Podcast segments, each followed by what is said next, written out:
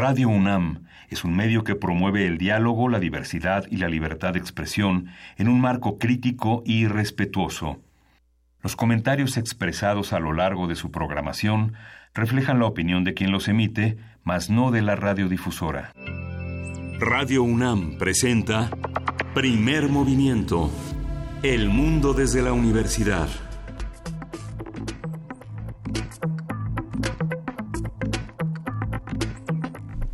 Buenos días, hoy es lunes 22 de octubre y son las 7.05 de la mañana aquí en la Ciudad de México, fría, húmeda. Luis Iglesias, buenos días. Muy fría, Miguel Ángel Quemain, buenos días. Sí, bueno, yo venía como hielito en el coche. Jefa de información, Juana Inés de ESA, ¿cómo estás? Muy bien, Luis Iglesias, en este fin de semana. Después de este fin de semana donde llegó eh, la, caravana, la caravana, de migrantes centroamericanos, eh, pues en realidad desde Centroamérica y algunos quieren quedarse en México, otros quieren cruzar a Estados Unidos, hay niños, hay adultos mayores, hay mujeres, hombres. Eh, y bueno, pues ha sido un, una verdadera prueba para el gobierno mexicano que por lo demás no ha estado muy claro sobre cuáles son sus políticas migratorias, ni sus formas de actuar, ni sus eh, posturas frente a la población migrante. Habrá que tener mucho cuidado con cómo se cómo se actúa, qué se hace y de qué manera se manifiesta solidaridad. ¿Con quién se va a manifestar solidaridad? Con Donald Trump, que ya salió a decir que todos son unos delincuentes, pues que no hay más que ver los videos para entender que todos son unos delincuentes y en realidad no hay nada en los videos que que así lo manifieste y por el contrario se ven personas. Desde luego personas sí son. Sí, ha quedado claro para el gobierno mexicano que actúa persiguiéndolos como si fueran delincuentes y ha desplegado la Policía Federal y no ha desplegado la ayuda humanitaria como hubiera hecho. Digamos, este Comar ha entrado de una manera muy distante, no se ha dicho que Comar a partir del 19 de septiembre del año pasado eh, modificó sus planteamientos para la ayuda a refugiados. No hay una disposición este, legal que los considere en ese, en ese tenor. Han sido maltratados, vejados. Eh, pone de manifiesto las múltiples eh, caravanas que hay en México para huir de los lugares donde hay una persecución. La gente que abandona sus lugares desde Veracruz a Oaxaca, hasta Tamaulipas, este, pone de manifiesto esa vía se ha criticado a Andrés Manuel López Obrador de ofrecerles una, una de ofrecer empleos cuando es lo que marca la ley y la ley marca que el estatuto de un refugiado este debe de continuar su vida normal debe de continuar su vida educativa de salud y de empleo y marca desde el inicio desde este desde que la ACNUR lo dijo en 1951 que deben de ser este recogidos este apoyados eh, humanitariamente y no separar a sus familias. Es que eh, creo que es un tema complejo para las tres partes, para bueno, para todas las partes. Pero a ver, el, el gobierno, las acciones que está tomando actualmente, para el gobierno electo, para el presidente electo y, las declaraciones que pueda dar, si es que las puede cumplir. Yo, creo que es importante. Está, está bien, o sea, qué bueno que se nos ofrece trabajo tanto a mexicanos como a centroamericanos, que es lo que decía en, en esta grabación que se escuchó en todos los medios. Eh, ¿Se va a poder? Sí, claro que se puede. la, ley lo, la ley lo marca, la ley lo marca desde 1980. No, Hemos de que, visto de que se puede, se puede, de que se puede hacer, digamos, en acciones, no en, no en leyes, porque tenemos un montón de leyes hermosas. Hay un protocolo, hay un protocolo que se tiene que resolver en 45 días, este, digamos, la ley lo marca.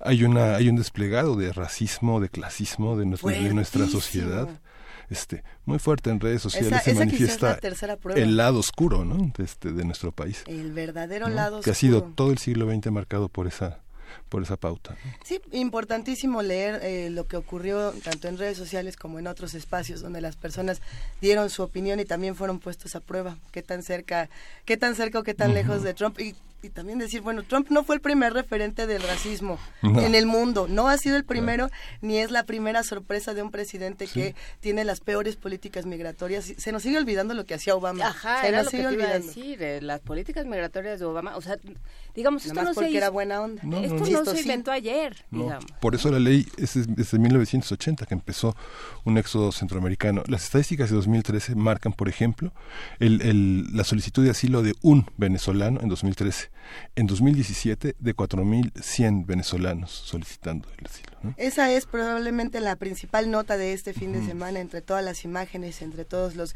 los tweets, los escritos, los ensayos.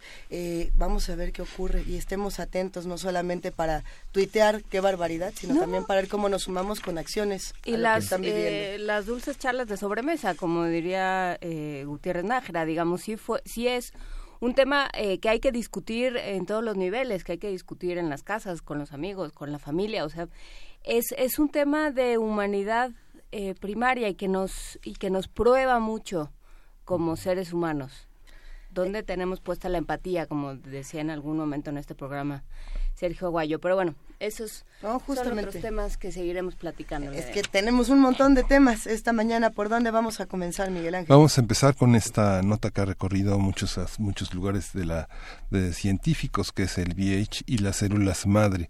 Vamos a tener el comentario de Samuel Ponce de León, que coordina el programa universitario de investigación en salud de la UNAM y es profesor de la Facultad de Medicina, especialista en medicina interna e infectología, maestro en ciencias en epidemiología y hospitalaria por la Universidad de Virginia en Charlottesville la, el virus de la inmunodeficiencia humana y estas células madres, esta teoría, esta eh, nota que ha dado vueltas, sí acaba con los reservorios de, virus, no acaba, ¿qué es lo que está sucediendo? Vigésimo quinto Coloquio Internacional de Estudios de Género, la investigación feminista hoy.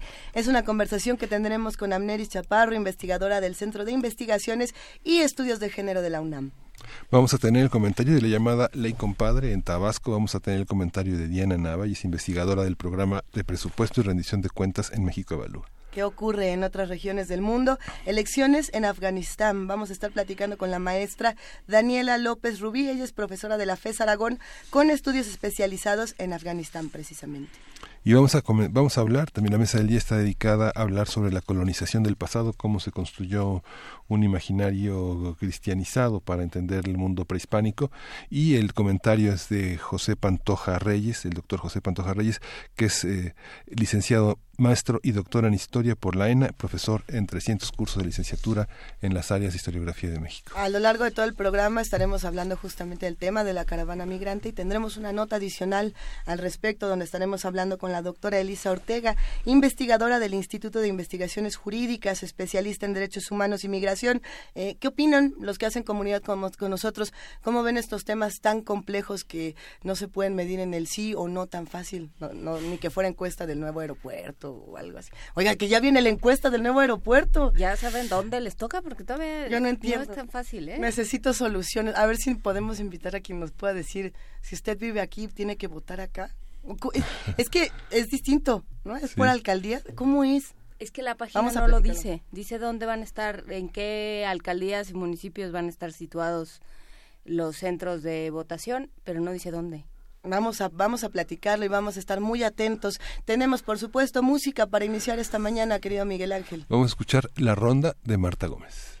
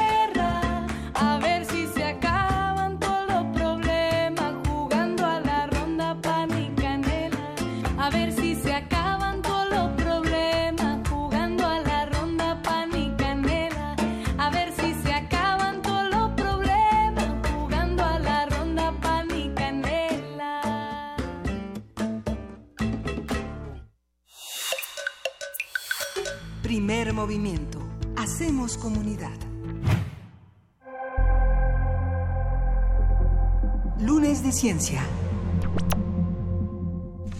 En los últimos días se dio a conocer a través de una publicación en la revista Annals of Internal Medicine que científicos del Instituto de Investigación del SIDA, Iris Casha en Barcelona y del Hospital Gregorio Marañón de Madrid lograron que seis pacientes infectados por el VIH, el virus de inmunodeficiencia humana, probablemente eliminarán el virus de su sangre y tejidos después de haberse sometido a un trasplante de células madre. Los pacientes tienen el virus indetectable en sangre y tejidos, lo cual podría significar que el virus haya sido eliminado de su cuerpo.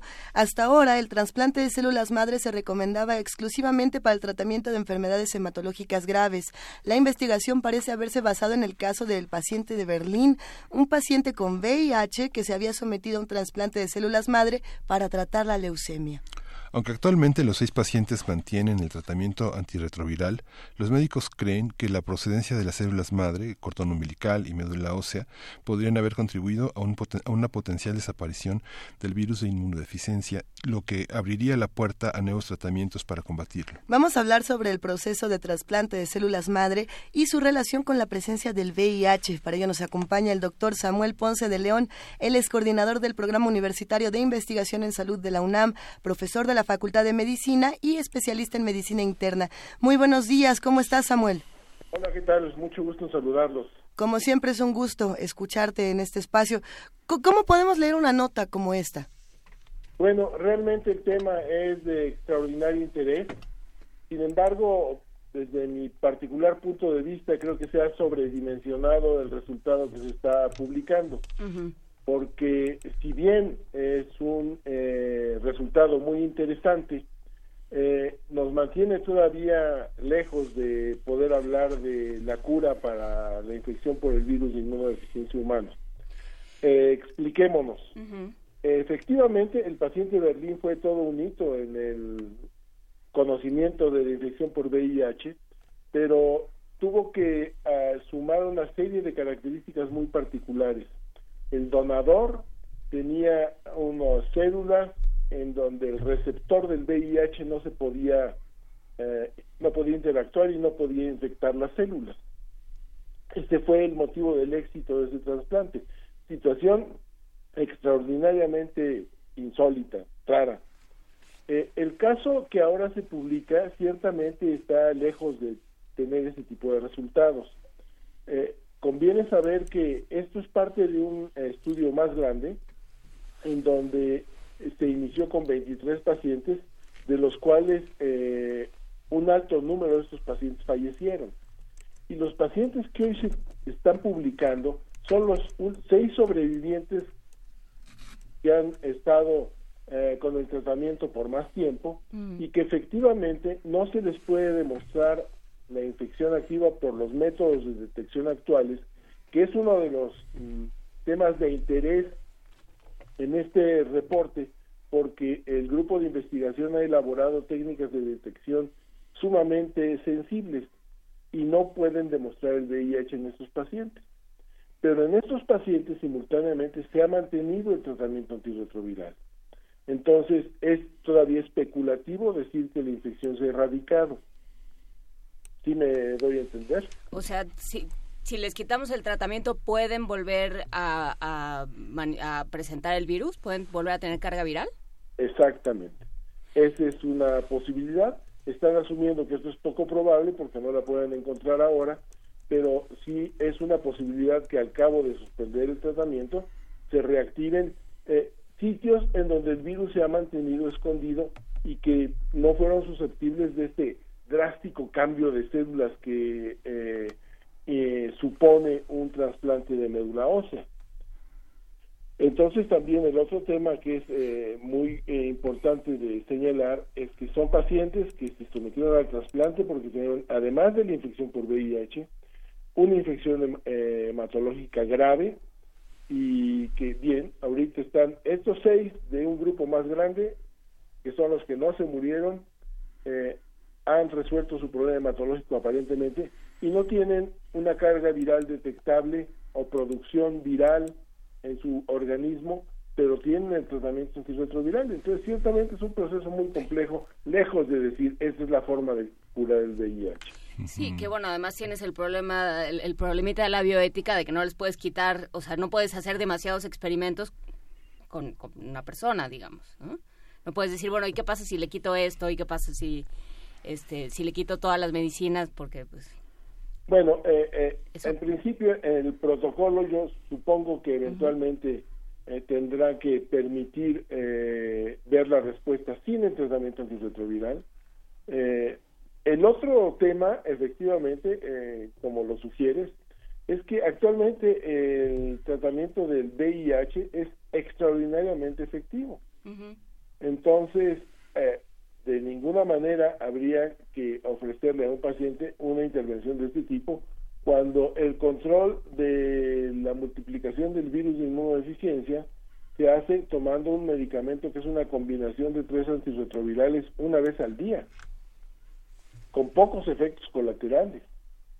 Entonces, e, es una disyuntiva interesante, desde luego un avance desde el punto de vista de conocimiento y de detección a nivel muy, muy eh, profunda del VIH en el organismo, pero todavía tenemos que esperar eh, resultados más adelante y ciertamente no publicitarlo como algo que podrá ser una solución para eh, un porcentaje significativo de pacientes.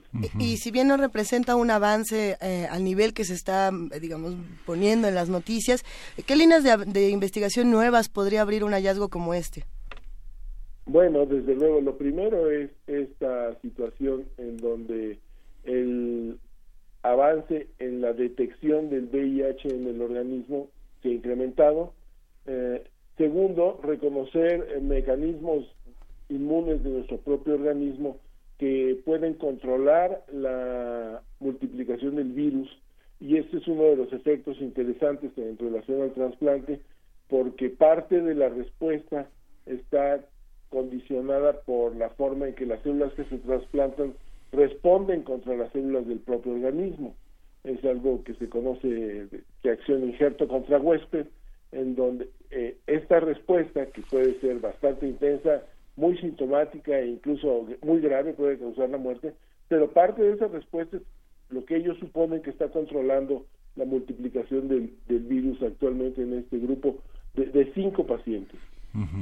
Lo que ha sucedido, lo que bueno, lo que pone también en evidencia es el tráfico, el comercio de esta, este uso de células troncales. México ocupa el tercer lugar este, de ofertas eh, eh, para realizarse este tipo de tratamientos.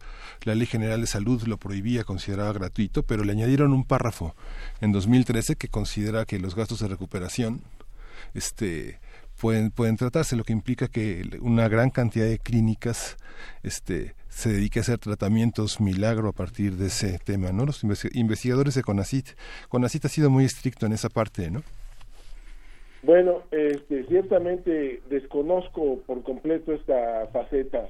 Eh, estamos hablando aquí más que de un trasplante de células eh, que puede ser a través de una inyección intramuscular, en una articulación, en diferentes sitios, en donde ciertamente ha habido una proliferación y conozco, desconozco eh, cuáles son las particularidades de la regulación actualmente, estamos hablando de un procedimiento que es diferente. Es un de células de la médula ósea en pacientes con problemas hematológicos graves. Son temas que yo sí diferenciaría. A ver, entonces, eh, a lo mejor eh, son esas preguntas que provocan la reacción de, ay, Juan Inés, pues claro, ¿no? pero a ver, eh, a la hora de hacer un trasplante, que era lo que tú, lo que tú estabas diciendo, Samuel, eh, se genera una respuesta inmune porque estás metiendo unas células que no pertenecen a ese organismo. Exacto. Pero lo estás metiendo a un, a un cuerpo, digamos, que no tiene respuesta inmune, que ese es el problema del VIH. Bueno, no solo que no tiene respuesta inmune, eh, sino que además lo has inducido, has dado un tratamiento para ah, hacer desaparecer todas las células de la médula ósea, que son las que están causando el problema hematológico, la leucemia, el linfoma, el problema que, que te lleva a considerar el trasplante. Entonces, das un tratamiento de erradicación muy intenso, una quimioterapia devastadora, tienes que llevarlo a niveles de células para fines prácticos, y, y en ese momento pones nuevas células del donador que ha sido estudiado y que tiene que ser altamente compatible para que pueda injertarse este tejido y empiezan a producir nuevamente células de la médula ósea, leucocitos, linfocitos, eritrocitos, eh, y es, esta es la situación que se plantea. O del propio sujeto. Caso al tratamiento con VIH. Es diferente a otros tratamientos, por eso insisto. o, o, células del propio sujeto, digamos, muchas, hay, hay bancos de médula ósea del, de la, desde hace ya varios años que te pueden transferir células eh, troncales del propio sujeto, ¿no? Sí, así es. Eh, eh, insistiría también, es un tema un poco diferente, porque eh, efectivamente hay bancos en donde se puede guardar sangre del cordón umbilical por si en el futuro eh, el individuo tiene necesidad de recibir un trasplante de médula por características particulares. Este, la situación de este grupo de, de, pacientes no es, no es esa. Son un grupo de enfermos con VIH que tienen una, un cáncer de la sangre que los lleva a ser eh, candidatos para recibir un trasplante de médula ósea en las condiciones que recién describí. ¿Y, qué pasaría, yo, me pregunto, eh, con otro tipo de avances alrededor de, las investigaciones del VIH? Porque este fue muy glamuroso, y aparece en, en, todas las portadas y de pronto ya eh, sentimos que se ha logrado algo y de pronto hay otros avances en, las investigaciones para, para la cura de estos padecimientos que no son, que no aparecen en las portadas y que quizás sean mucho más relevantes para el futuro de esta y de otras investigaciones. Qué bueno que lo preguntas porque precisamente eh, en estos días está apareciendo en, eh, entiendo que es eh, Lancet Infectious Diseases, o un artículo que describe avances de nuevas eh, propuestas de vacunas para VIH. En el tema de vacunas para VIH ha habido artículos sumamente interesantes que describen resultados que nos ponen, si bien no a la puerta de tener una vacuna lista, sí eh, con grandes expectativas de desarrollar en las próximas décadas.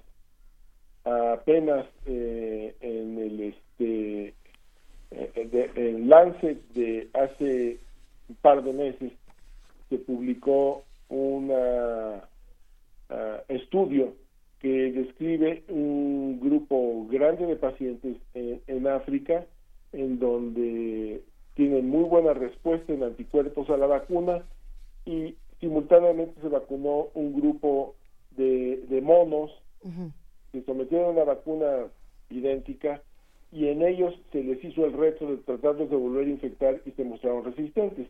Entonces, este tipo de, de estudios, desde luego, yo no diría que son más o menos importantes, pero también son de un significado de, gran valor para el desarrollo de una terapéutica que sí va a tener un impacto muy grande en el desarrollo de la epidemia, porque eventualmente teniendo una vacuna medianamente efectiva, el panorama ah, de la, de la infección por VIH será diferente.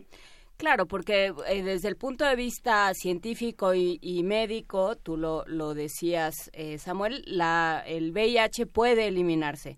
Existen las herramientas farmacológicas para hacerlo. Sin embargo, la gente, eh, pensando en África, pensando en poblaciones más vulnerables, sigue muriendo por VIH porque no, justamente no tienen acceso a estos tratamientos. sería mucho más conveniente tener una vacuna. Sí, actualmente casi dos millones de personas se infectan anualmente en el mundo. Eh, el tema es de extraordinario interés porque la percepción además del riesgo de infección por VIH se ha modificado y, y se ha disminuido un poco el, la, la, la percepción de riesgo y la gente sigue enfrentando situaciones de, de muy alto riesgo, infectándose y dándose cuenta de que están infectados eh, en muchas ocasiones muy tarde. Es, a pesar de las décadas de conocimiento, de lo que se ha informado por diferentes medios, uno sigue viendo en el consultorio pacientes que se infectaron hace seis meses por falta de precaución en sus prácticas. ¿Se ha bajado la guardia, Samuel? No solo, no solo en México o no solo en África, sino en todo el mundo. Yo pienso que eh, la sí se ha disminuido, es, disminuido esta intensidad de educación para la población en muchas enfermedades que son susceptibles de prevención. ¿Cuáles serían, digamos, las conductas mínimas y más seguras de prevención de, de VIH? ¿Qué, qué dice la, la evidencia? Bueno, pues hoy tenemos eh, ciertamente algunas herramientas novedosas, pero yo insistiría que lo primero es desde luego la utilización de condón siempre. Siempre que eh, se realice una práctica con un riesgo mínimo, tendrían que hacerse con condón, invariablemente. Eh, por un lado. Por otro lado, en caso de tener alguna situación de complicación, hay tratamientos que se pueden tomar al día siguiente de haber tenido la, práctica sexual. Incluso yendo un poco más allá, hay parejas discordantes, uno está infectado, el otro no está infectado, tienen una vida sexual eh, y pueden tener un tratamiento preventivo para no infectarse. Entonces, el escenario de, intervenciones para poder eh, es muy amplio, pero descansa todo fundamentalmente en utilizar condón cuando se tienen actividades sexuales.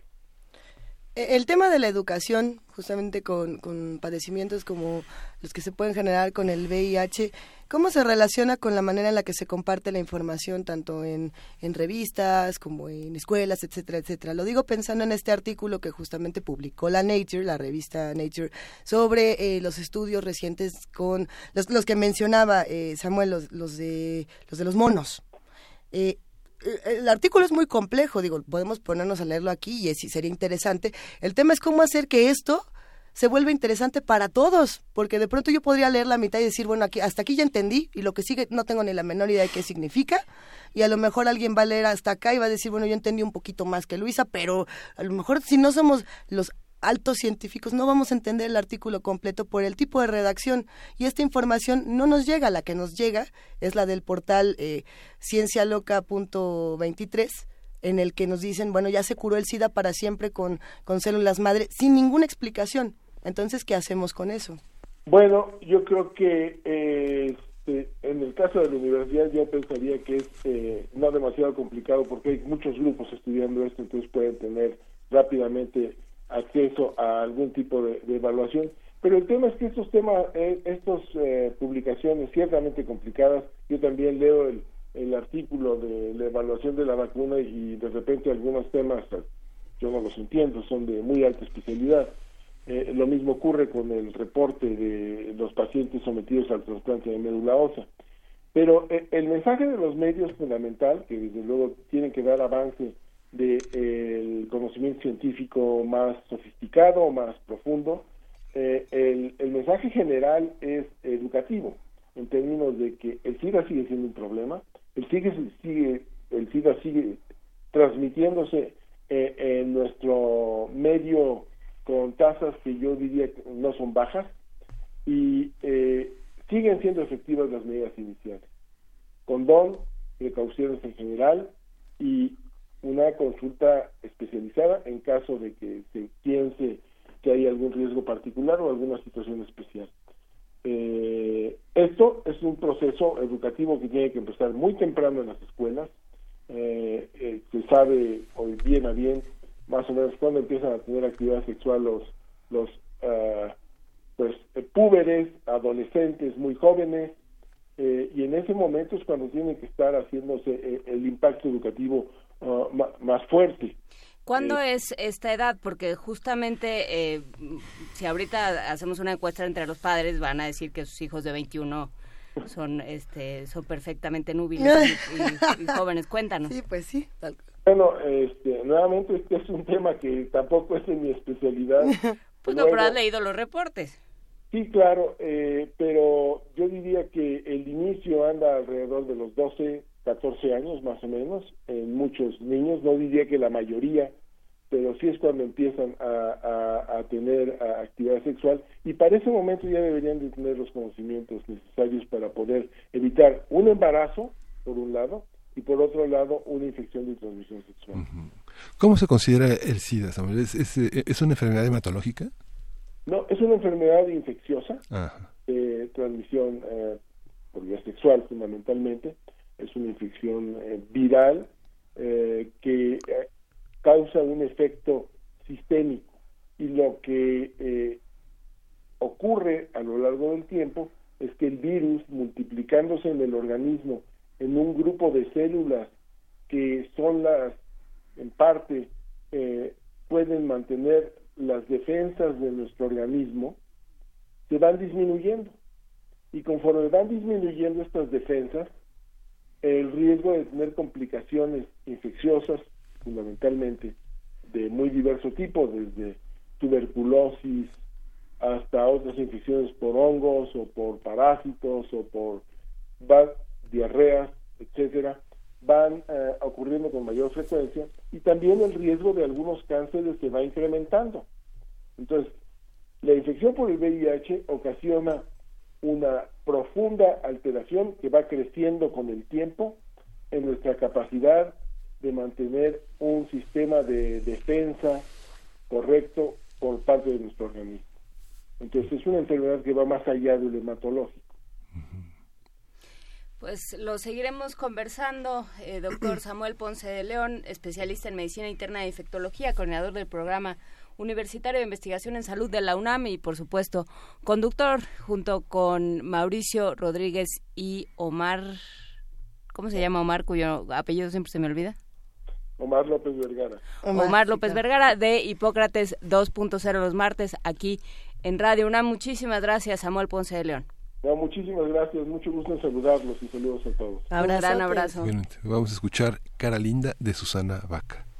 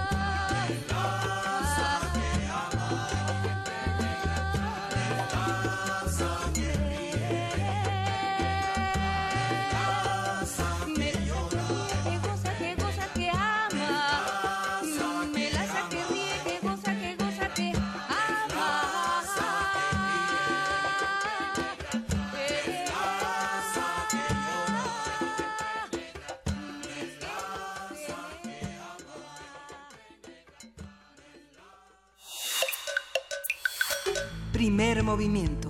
Hacemos comunidad. Y estamos aquí en primer movimiento justamente conversando eh, sobre todos estos temas que se quedan en redes sociales, las preguntas sobre VIH, sobre las maneras de, de trata- de tratarlo de, o, o de no tratarlo, no caer en falsa información, eh, seguir las investigaciones, tratar la de duda, entender los conceptos. Pregunte. Pues Con sí. Conacida tiene una, un- una línea creo que bastante eficaz. Por supuesto están los compañeros de Hipócrates, está el programa universitario Así es. De, em, de investigación sobre salud. Hay muchas, muchos lugares en los que uno puede preguntar. Por ejemplo, Roberto nos recomienda la, la Clínica Condesa, que es un espacio con eh, del que ya hemos hablado, con quienes ya hemos conversado y que sí tienen alternativas interesantes, no solamente para el tema de enfermedades de transmisión sexual, sino también para eh, las diversidades, las muchas diversidades eh, sexuales. En algún momento hablamos, si no me equivoco, de las personas trans y la relación con la Clínica Condesa, lo, lo importante y la labor tan importante que están haciendo en ese sentido. Pero además de todos estos temas, hoy vamos a estar hablando de investigaciones feministas, Miguel Ángel. Sí, justamente el 7 y el 8 de noviembre inicia, el 7 inicia el eh, 25, vigésimo quinto coloquio internacional de estudios de género, la investigación feminista hoy, y uno de los organizadores es Amneris Chaparro, que es investigadora del Centro de Investigaciones y Estudios de Géneros de la UNAM, y justamente está en la línea. Gracias por estar, Amneris. Buenos días. Hola, buenos días a todas y todos. ¿Qué tal? Buenos días, Amneris. El feminismo es uno de esos términos y una de esas eh, disciplinas que, que van dando vueltas y que ahorita están en discusión. ¿Qué se está discutiendo con respecto al feminismo? Bueno, el feminismo es una es un eh, elemento importantísimo de los estudios de género en la academia. Eh, los temas que abarca la investigación feminista van desde lo político, desde la ciencia, las artes, la cultura. No hay, digamos, un ámbito de la vida social y por lo tanto de la vida académica que no pueda ser visto desde una mirada feminista, de ahí la eh, pertinencia de poder juntarnos en un espacio eh, universitario para ver qué se está haciendo en la investigación feminista el día de hoy en nuestro país y en otros países. Decidieron que la conferencia magistral sea de la doctora Anne Phillips de la Escuela de Londres de Economía y Ciencia Política, que tú vas a contestar. ¿Por qué ya los teóricos del género no hablan más de la igualdad de género? Efectivamente, viene Anne Phillips, que es una de las figuras más importantes de la teoría política feminista contemporánea.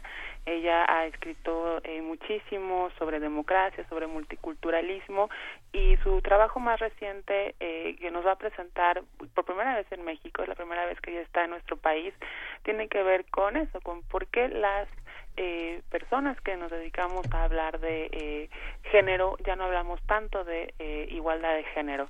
Entonces, la apuesta de Phillips es eh, pensar que ante las eh, muchas reacciones antifeministas, la respuesta por parte de la academia ha sido una respuesta más bien eh, calmada, ¿no? Por ejemplo, ella nos va a hablar de que recientemente en Hungría el gobierno decidió cerrar el Departamento de Estudios de Género de la Universidad de Budapest. Eh, y eso no ha, no ha generado, digamos, el clamor ni la condena que podría esperarse, ¿no? Ante una decisión eh, de Estado, que es una decisión en contra de la libertad de cátedra, la libertad de expresión. Eh, entonces, se está preguntando qué está pasando, por qué dejamos de hablar de estos temas, cuándo es que la igualdad, que era el corolario, digamos, del feminismo, se convirtió en un tema de segundo orden. Eh, y, qué es lo que, lo motiva. Y una de las respuestas eh, que se discutirán durante la conferencia magistral y supongo yo que a lo largo de los dos días de coloquio tiene que ver precisamente con eh, lo, cuáles son los temas eh, a los que el feminismo se ha abocado, que también son muy importantes, ¿no? Como la violencia, como las grandes desigualdades eh, económicas, políticas. Entonces creo que eh, lo que nos presenta Anne Phillips y la manera en que podemos contestarlo desde nuestros contextos va a ser sin duda una discusión súper, súper interesante. Eh, ¿Cómo ¿Cómo pensarlo? Digamos, hace un año se está más o menos eh, con, pues, se está marcando un año por estos días de que empezaron a hacerse las eh, las acusaciones en contra de Harvey Weinstein y que esto detonó el movimiento que se ha conocido en Estados Unidos sobre todo, pero que ha ido permeando de distintas formas, el, el movimiento de Me Too y lo que sucede es que ya no sabemos, o sea, digamos, ¿qué, qué generó? ¿Cómo, ¿Cómo hacer un corte de caja a un año? Amneris. Bueno, hay que pensar que el movimiento Me Too es una parte muy importante uh -huh. del movimiento feminista, ¿no? Que nos uh -huh. ayuda a visibilizar un, un tipo de acción como es el acoso y el acoso sexual que digamos, siempre ha estado presente en, en, muchas de las formas de interacción entre las personas. Sin embargo, es hasta hace muy poquito, como bien tú dices, que comienzan a tener más legitimidad las voces de eh, las mujeres que acusan eh, a hombres poderosos, ¿no? Y eso nos habla de que ha habido un cambio importante en la forma en que la sociedad responde a estos casos, ¿no? Ya no simplemente se minimiza la voz de las mujeres, ya no se les silencia. Entonces creo que el corte de caja empieza por ahí. Y también es importante pensar al movimiento Me Too dentro de, eh, pues, el engranaje de los movimientos feministas. Digamos, el feminismo, eh, pese a, a, sus grandes logros, nunca ha sido un movimiento con una gran reputación. Siempre ha habido eh, más bien eh, reacciones adversas al feminismo, ¿no? Siempre tenemos, ten, se tiende a pensar eh, en el imaginario social que el feminismo es un movimiento eh, anti-hombres o es un movimiento eh, súper radical, eh, donde hay intransigencia, y sin embargo el feminismo es todo menos eso. Eh, lo que nos enseña a mí tú precisamente es a empezar a ver cómo el feminismo eh, serio, el feminismo académico, el feminismo se empieza a legitimar, ¿no? A través de movimientos sociales. No podemos pensar que el feminismo académico está distanciado del feminismo activista, van de la mano, ¿no? Se nutren y creo que ese es el corte de caja que nos que nos hace eh, dar una, un, un pasito más hacia la legitimidad en el imaginario social del movimiento feminista como un movimiento a favor de la igualdad entre las personas. Y pienso en la, la, responsabilidad que tiene un organismo como el CIEG en la universidad en momentos como este, ¿no? eh, momentos en los que las alumnas eh, empiezan, y las alumnas y las funcionarias y las mujeres que habitamos eh, esta comunidad en los diferentes, eh, en sus diferentes adscripciones, no nos sentimos cómodas, no nos sentimos respetadas, no nos sentimos seguras en un campus. Em, esto ha llevado a todo tipo de manifestaciones, a todo tipo de discusiones. ¿Qué pasa con estas discusiones que no admiten hombres? Donde, por ejemplo, en los CSH los alumnos mismos se sienten relegados por sus compañeras. ¿Cómo empezar un diálogo universitario en, en este sentido? Esa es una muy buena pregunta. Eh, por un lado, yo entiendo perfectamente por qué existen las asambleas separatistas. Eh, eh, creo que es una necesidad que muchas de nuestras estudiantes sienten de poder construir sus propios espacios, ¿no? A uh -huh. través de sus propias voces, con sus propias reglas, y creo que eso es un, un, un, punto muy importante. Sin embargo, está el riesgo que tú mencionas de que el separatismo se vuelva precisamente un obstáculo para el diálogo.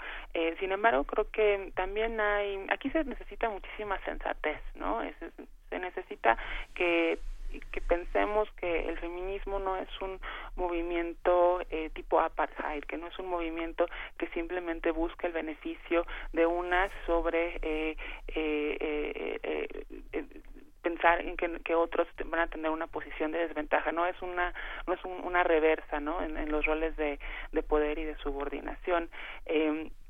Creo que existen además en la universidad espacios eh, entre estudiantes que son que no son separatistas que son eh, plurales y esos espacios también hay que favorecerlos. Pero sin sin dejar de pensar que es legítimo que muchas chicas que se sienten muy violentadas pues también tengan sus propios espacios no y que esos espacios se sepan eh, que tienen las puertas abiertas con otros espacios más plurales digamos no creo que ese es el inicio del diálogo pero para ello se necesita pues sensatez se necesita voluntad política y yo estoy eh, confiada en que muchas estudiantes de la universidad, muchas mujeres de la universidad también piensan de esa manera, ¿no? Sin embargo, necesitan sus propios espacios de reflexión, ¿no? Uh -huh. No estén, eh, digamos, dominados por una lógica eh, masculina, ¿no? Que ellas mismas puedan, a través del diálogo entre ellas, comenzar a, a gestar eh, políticas y formas de acción hacia un fin más grande, que es eh, al final del día la igualdad, la justicia en nuestra comunidad. Y que los feminismos generen un diálogo con las infancias y con la y con las masculinidades, que es algo también urgente a los hombres también les cuesta mucho hablar de sí mismos eh, frente frente a ellos no porque la vergüenza la, la, la, sumisión la este esta parte que los feminiza y infantiliza en el discurso dominante los coloca en, en, muy pocas posibilidades de hablar de contar con espacios donde sean sean este interlocutores entre ellos mismos.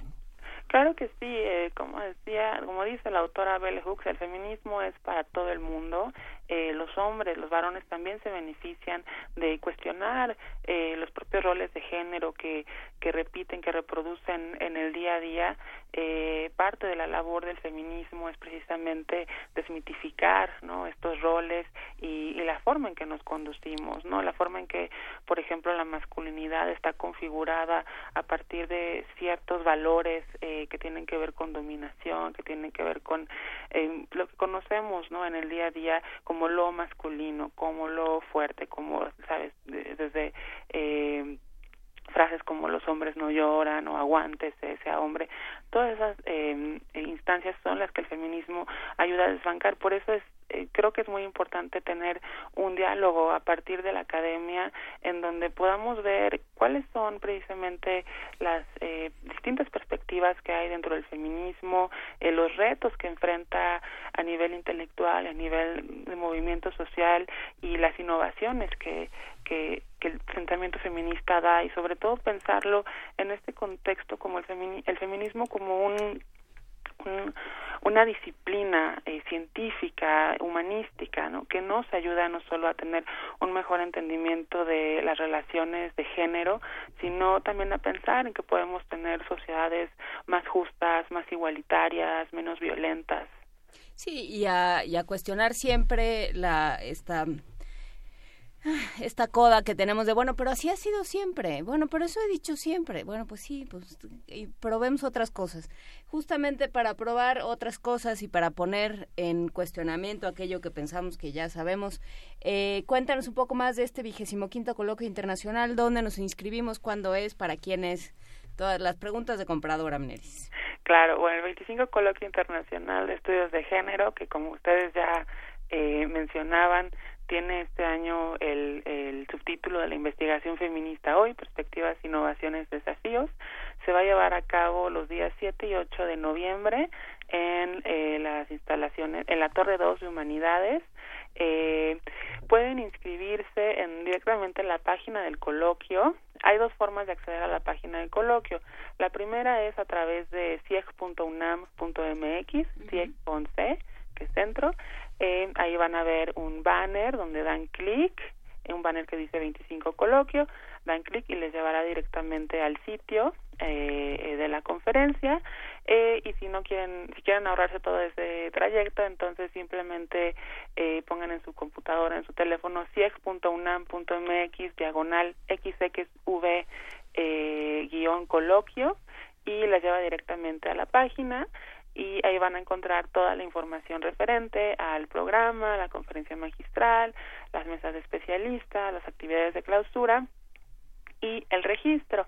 Van a dar clic. El registro, hay que decir, es, es gratuito. Eh, están invitadas eh, las personas de la academia, del el público en general, estudiantes de todos los niveles, ¿no? A todas las personas que les interese eh, emprender un diálogo, conocer un poco más sobre las distintas investigaciones dentro del feminismo que se van a realizar eh, a lo largo de siete mesas de trabajos y en el registro eh, van a poner sus datos en la página, se les preguntan eh, cositas como su correo electrónico, el tipo de ocupación y los eventos a los que eh, quieren asistir o a los que planean asistir. Esto simplemente con el fin de eh, poder darle una constancia de asistencia a las personas que cuenten con el 80% de la asistencia, es decir, quienes participen en por lo menos cinco de los diez eventos que tenemos en el coloquio y dan clic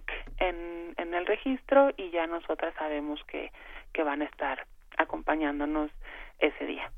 Perfecto, pues eh, entrar al, al banderín justamente que anuncia este coloquio en la página cieg.unam.mx y si no, pues pongan en cualquier motor de búsqueda vigésimo quinto coloquio internacional de estudios de género y bueno pues eh, ya estaremos esperando los resultados de este coloquio ojalá podamos platicar después del eh, Amneris. Claro que sí, muchísimas gracias por el espacio y ojalá que en un futuro podamos hablar de todo lo que sucedió en el coloquio. Desde luego que sí, muchísimas gracias Amneris a ti por comenzar con nosotros, por tenernos paciencia con todas nuestras dudas A y seguiremos eh, platicando. Por lo pronto, ¿no? Dice Frida que no. Que 30 segundos. ¿Qué tienes? ¿Tienes 30 segundos de... este, Sí, bueno, es muy es muy interesante la, la programación del coloquio. Todavía no está la programación de las mesas, se irá armando, pero sí los conversatorios. Es el tema de la tierra, el tema del civismo, el tema de la investigación y eh, cada vez más eh, instituciones que se suman, como el Centro de Investigaciones y Estudios de Género, Investigaciones Filosóficas, el Instituto de Mujeres, la ONU Mujeres.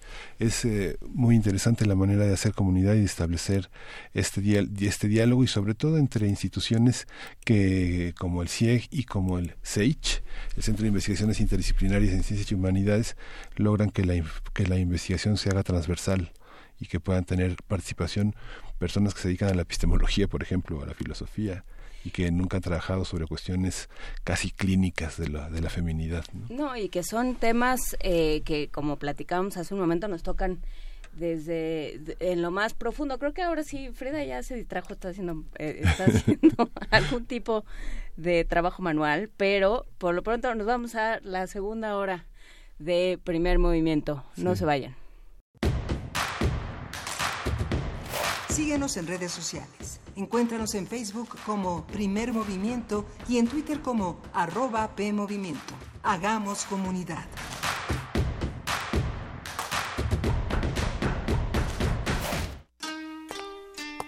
¿Puede resolver el cuerpo los acertijos que se nos presentan en la vida? Paradoja, un espectáculo de danza contemporánea y aérea que explora las dimensiones espaciales del sentido. Presenta el grupo Escarlata bajo la dirección de Ángeles Ocampo. A partir del 9 de octubre, te esperamos todos los martes de este mes a las 8 de la noche en la sala Julián Carrillo. Adolfo Prieto 133, Colonia del Valle. Entrada libre. ¿Cuándo fue la última vez que escuchaste a tu cuerpo? Radio UNAM, Experiencia Sonora. Vamos, Paco, si alcanzamos. Ponte de puntita, Sofía. Nosotros les ayudamos. Súbanse por aquí. ¿Listo? Probando, probando. Uno, dos, tres. Ok, listo. Ahora sí, ¿me escuchan? Mis amigos y yo los queremos invitar a la consulta infantil y juvenil 2018. Si tienes entre 6 y 17 años, participa. Pídele a tus papás que te lleven del 17 al 25 de noviembre a parques, escuelas y módulos del INE. Porque mi país me importa. Vamos todas y todos a participar. INE. El Centro Cultural Isidro Favela Museo Casa del Risco invita a la exposición Carol Miller, Relatos en Bronce, integrada por 38 esculturas figurativas. Las piezas representan hombres, mujeres y animales dotados de particular belleza y fuerza. La figura humana invita a la reflexión y a la empatía. Carol Miller, Relatos en Bronce, se puede visitar en el Centro Cultural Isidro Favela Museo Casa del Risco, en la Plaza San Jacinto, San Ángel, Ciudad de México. ¿A qué te sabe la ciencia? La ciencia huele mmm, deliciosa. ¿La experimentas en tus propias manos? ¡Wow! Se siente muy bien. Disfruta la ciencia de tus sentidos este 26 y 27 de octubre. En la Fiesta de las Ciencias y las Humanidades de la UNAM. Charlas, talleres, experimentos, música, teatro, concursos, premios, sorpresas.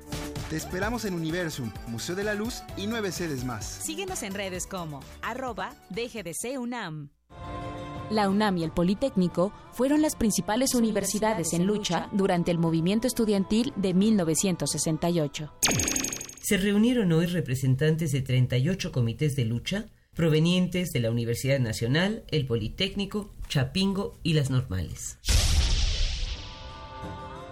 A 50 años, descarga semanalmente la crónica documental Este día en 1968. Con las voces de Daniel Cassés y Flora Botton, vive el día a día del movimiento. Solo en descargacultura.unam.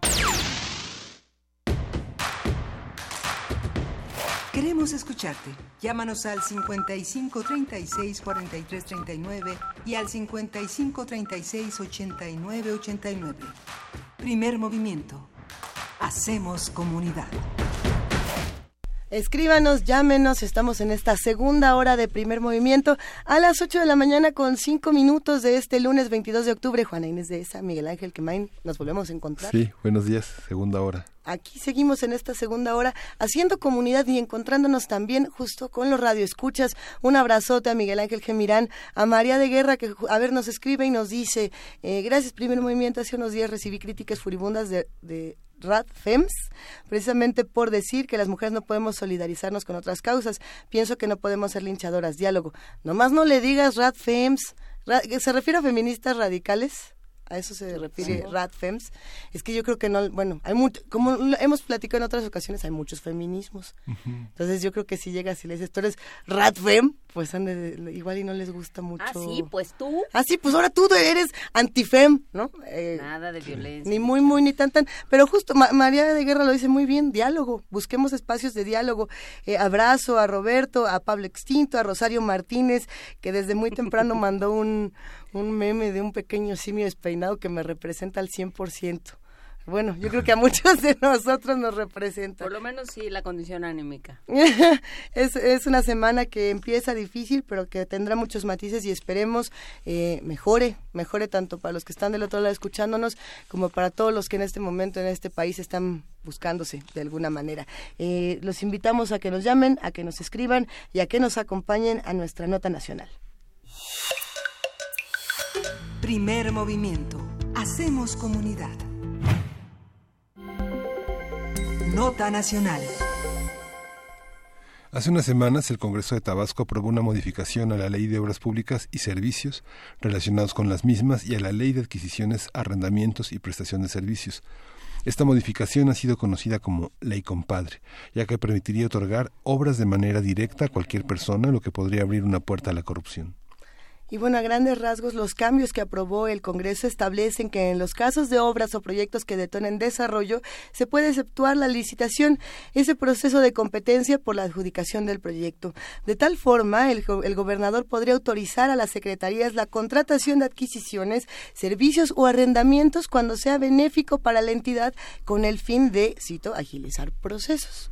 El problema es que esta nueva disposición cancela por completo el principio de competencia, deja el camino libre a las asignaciones directas por compadrazgo y va en contra del punto 45 de los 50 lineamientos de López Obrador para combatir la corrupción, donde se establece que todos los contratos de obra pública se llevarán a cabo mediante licitación pública. Justo hablábamos hace algunos días sobre la iniciativa Ojos a la Obra, eh, de cómo vigilar eh, las competencias y, de cómo vigilar que esto eh, sean procesos más justos y más sanos para el país. ¿Entrará en eso una discusión como esta? Vamos a ver de qué se trata. ante esto, la Comisión Federal de Competencia Económica ha pedido al gobierno de Tabasco frenar esta reforma y regresarla al Congreso, ya que vulnera los principios de competencia y da un margen amplio para la corrupción. Vamos a hablar con Diana Nava, es investigadora del programa del presupuesto y rendición de cuentas de México Evalúa, para hacer un análisis de la llamada Ley Compadre en Tabasco, qué dice, cuáles son sus implicaciones y en qué va su aprobación. Buenos días, Diana. Ya hablamos de esto en semanas anteriores. ¿Cómo estás? Buenos días a ustedes y a su auditorio. Cuéntanos, Diana, ¿cómo, cómo interpretar esta ley, compadre? Pues bien, como bien lo dicen nosotros, hace unas semanas presentamos el proyecto, la iniciativa Ojos a la Obra, en donde nos centramos justo en analizar cómo es que se contratan eh, a los proveedores que realizarán las obras más importantes de grandes proyectos, que justo coincidirían en tamaño y en complejidad con, con los proyectos estratégicos a los que se refiere la ley Tabasco. Nosotros hicimos énfasis en que ser proyectos tan eh, ambiciosos, grandes y con tanta inversión de recursos que podrían tener un gran potencial económico y social en las regiones, es muy importante verificar que se contraten de la mejor forma, que se obtenga el mayor valor a cambio del dinero público. Y una de las formas es es justo con licitaciones competidas. Y esto no solo es una eh, aspiración recomendada por las mejores prácticas internacionales, sino es un mandato constitucional el artículo 134 constitucional que nos dice cómo es que el Estado debe contratar, quién, quién realizará sus obras, quién le prestará servicios, tiene un eh, ordena que esto es a través de licitaciones abiertas y la Constitución misma reconoce el principio de competencia. ¿Y esto por qué? Porque consideramos que en un contexto, contexto de rivalidad los participantes tienen incentivos para proponer buenas eh, propuestas de calidad y a buen precio. Y entre estas, el Estado tiene una tendría una oferta variada para tener la posibilidad de elegir cuáles son las mejores condiciones para el Estado. ¿Y qué es lo que pasa con la adjudicación directa, que es el proceso, el proceso que de alguna forma se puso como el prioritario para poder licitar en ciertas ocasiones en Tabasco? La adjudicación directa eh, es un procedimiento excepcional en el que la autoridad decide a quién le va a otorgar este contrato y por lo general, y nos preocupa mucho, los procedimientos de adjudicación directa no están regulados en la ley a detalle. Entonces, decisiones importantes como quién es el proveedor, cuál es el, el, el precio, si este co- coincide con las condiciones de mercado, no están regulados en una ley, entonces muchas veces se realizan en la opacidad y la opacidad pues genera grandes riesgos, riesgos de corrupción. Entonces, a México Alúa le preocupa mucho que se haya formalizado el procedimiento de adjudicación directa para agilizar la entrega de, con- de contratos relacionados con obras estratégicas, cuando al contrario, debemos tomar con total seriedad cómo es que se realizan estos grandes proyectos y tratar de maximizar el valor con licitaciones competidas, transparentes, bien vigiladas, para que esto no, no resulte en grandes costos, sobrecostos, ajustes en el tiempo, como es que hemos visto en proyectos como el Tren Toluca, el nuevo aeropuerto, y nosotros evidenciamos en ojos a la obra. Eh, ¿qué- ¿Cuáles son los argumentos? Porque eh, esta idea de eh, vamos a hacerlo siempre y cuando sea en beneficio de la sociedad o algo así. por- cuando hace bien se vale. Ajá. ¿Quién lo determina? Y, y a- hasta qué punto eso es una, una salida en falso. Así es, pues mira, la Constitución ordena que el procedimiento usado como regla general sea la licitación pública. Y reconoce que podrían haber condiciones en las que otro procedimiento podría ser idóneo para obtener las mejores condiciones y este procedimiento debe estar regulado en la ley. Y la adjudicación directa, las mejores prácticas internacionales nos recomiendan usarlo en casos muy acotados y excepcionales, justo porque es una decisión, es una asignación y una elección de la persona por el Estado. Entonces, para poder excluir la competencia deben haber razones muy fuertes. Y nos dice que es en casos, por ejemplo, de catástrofes o de contingencias en donde es necesario actuar de manera rápida y ágil que un procedimiento de licitación posiblemente no nos permita obtener el, eh, realizar el objetivo. En el caso de la planeación eh, estratégica, de planeación estratégica de grandes obras como refinerías, justo estas obras deberían estar sujetas a procesos eh, serios y de, y de largo plazo de planeación. O sea, la agilidad aquí no es la que nos va, no, no es la que nos va a generar el mayor valor posible. Entonces, el argumento para eh, irse por un procedimiento ágil, para otorgar contratos de estas grandes obras, a nosotros, a nosotros nos parece que es más peligroso que benéfico. ¿Por qué? Porque justo en estas grandes obras lo que hemos visto es que se realizan sin la suficiente planeación y luego como se realiza con muy poca planeación no tenemos toda la información para realizar las obras. Entonces ahora imagínate que con muy poca planeación, sin el proyecto ejecutivo, sin, sin la información totalmente suficiente, el Estado otorgue contratos de manera directa, pues es, aún- es preocupante porque a partir de qué elementos puede elegir al contratista idóneo. Entonces nosotros ponemos énfasis en que estos proyectos sean vistos con total seriedad más allá de gobiernos en turno y el Estado los asuma, se alejen de la política y se planeen a largo plazo en función del desarrollo que van a generar en la región y en función de eso se otorguen los contratos en procedimientos competidos en donde el Estado pueda maximizar el valor eligiendo al contratista idóneo entre los que se encuentren en el mercado con buenas propuestas. No, no, ahí la discrecionalidad no es lo que nos va a dar buenas obras, ni la agilidad, sino tomar con seriedad y con toda la información estos proyectos. Hay aspectos de las, de las licitaciones que tienen un solo proveedor, digamos que son empresas tan especializadas que solamente esa lo hace. Entonces, entrar en un proceso de licitación eh, cuando existen esas condiciones eh, solo significa retrasar las, las, las acciones. Habría que poner esos matices, ¿no? digamos, en la refinación, en, en el estudio de laboratorio, en los trabajos de, de, alta medicina, de altos laboratorios, de alta especialidad. Sucede muchísimo eso de que, digamos, solo hay un proveedor, no hay, no hay, no hay competencia en el mercado para ese proveedor. Es el único que hay. ¿Cómo, ¿Cómo trabajar en esa parte? ¿Cómo hay una parte de candados que se han hecho que solo retrasan los pagos a los proveedores, retrasan los procesos de licitación y muchas veces con las inconformidades a las que tienen derecho los proveedores se anulan procesos que debieron haber empezado en marzo del año y que se concluyen en noviembre con una premura para ejercer el gasto y sobre todo un final del sexenio? ¿Cómo, cómo hacer eso? ¿Cómo lo proponen? Mira, justo como dices, este es otro caso de excepción en donde se considera que es justificado que se emplee la adjudicación directa. Creo que como les decía, a nivel federal lo que hemos estudiado y, le- y esto se replica a nivel local es que el procedimiento que regula la ley de obras o la ley de adquisiciones con mayor detalle es la licitación pública, porque es la que ordena la Constitución. Y la adjudicación directa es un procedimiento excepcional en donde la ley no te dice, a ver, la adjudicación directa consta de estas etapas, aquí se debe decidir esto de tal forma y se debe justificar de esta forma. Entonces, nada más es una referencia en la ley muchas veces con los supuestos en los que se puede emplear, que son mucho más de los que está, debería estar justificado. Entonces, al no estar regulado, se realiza en total opacidad y desde ahí el Estado pierde de alguna forma el control sobre las condiciones que va a obtener. Y sí, nosotros hemos hemos observado que hay grandes problemas de eficiencia en cómo se, cómo se realizan las licitaciones. Por ejemplo, que los calendarios establecen ciertas fechas para llevar a cabo todo el proceso y otorgar el contrato y finalmente este no se completa.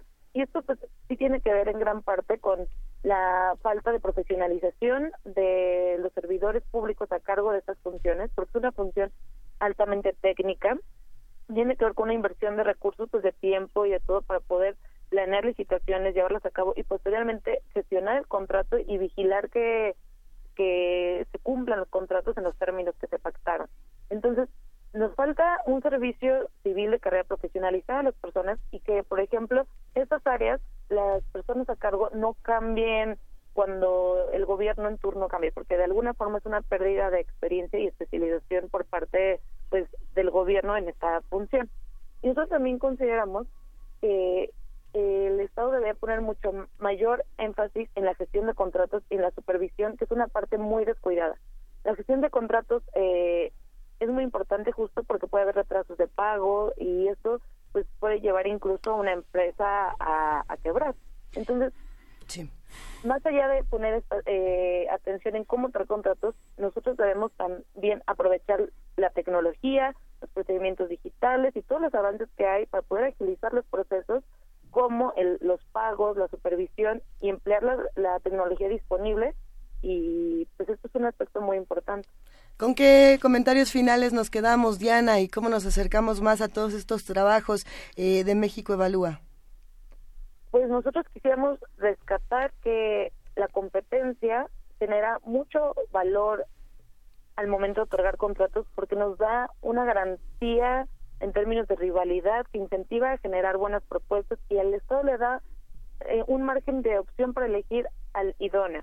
Entonces, nosotros lo que proponemos es apegarnos al mandato constitucional, ver cómo optimizar la mayor participación de interesados, la menor descalificación de propuestas y elegir y tener una amplia variedad de contratistas capaces. Y una forma, por ejemplo, puede ser pues tener un programa eh, a largo plazo sobre qué es lo que va a contratar el Estado, que el mercado sepa qué es lo que el Estado va a contratar eh, de aquí a largo plazo y poder empezar a prepararse para estar listo para estas licitaciones. O sea, el esfuerzo del Estado es estar en, en, preparar el mercado para que hayan más asistentes, que esos tengan propuestas viables y tener una variedad de opciones porque la infraestructura, la inversión en infraestructura es un elemento muy importante para detonar economías y detonar el desarrollo social. Y así es como debe verse. La agilidad puede ser muy importante, pero hay aspectos a largo plazo que hay que cuidar. Y pues México Evalúa ha puesto ojos a la obra y tenemos un observatorio de grandes proyectos.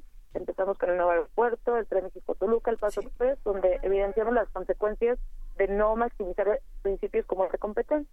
Entonces, pues estamos, ahí están nuestros estudios y seguiremos monitoreando estos proyectos. Muchísimas gracias, Diana. Te mandamos un gran abrazo a ti y a todos los amigos de México Evalúa. Muchas gracias, buen día. Seguimos platicando pronto. Y nos despedimos con un poco de música para seguir con más notas esta mañana. Vamos a escuchar de la era vulgar Fragile Frames.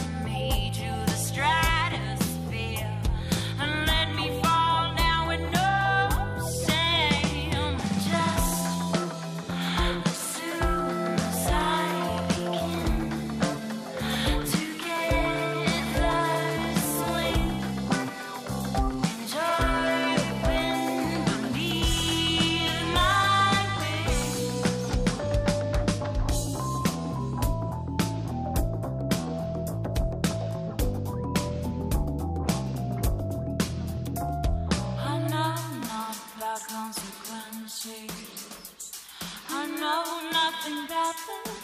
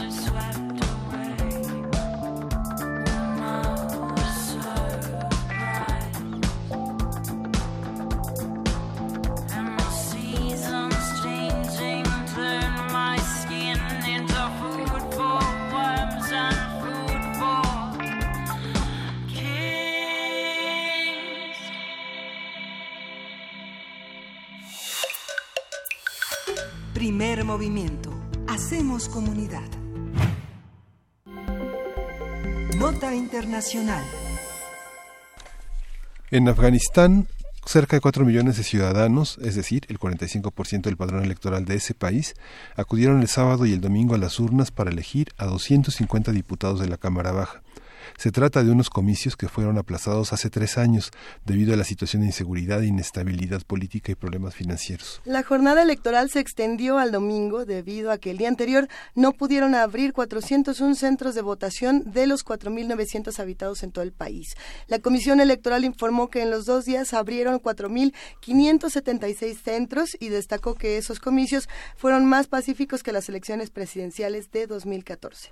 De acuerdo con cifras oficiales, durante la jornada electoral en Afganistán se registraron más de 200 ataques de los talibanes que dejaron 36 muertos y 126 heridos, mientras que en la provincia de Kandahar las elecciones fueron pospuestas hasta el 27 de octubre, luego del asesinato en días pasados de uno de los jefes de seguridad más importantes del país. Los resultados provisionales serán anunciados el 10 de noviembre y los definitivos el 20 de diciembre, como antesala de las elecciones presidenciales previstas para abril de 2019.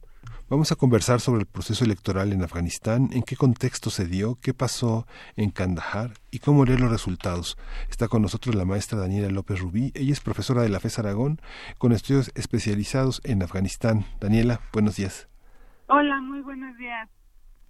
Cuéntanos, ¿cómo podemos ver este proceso electoral en Afganistán?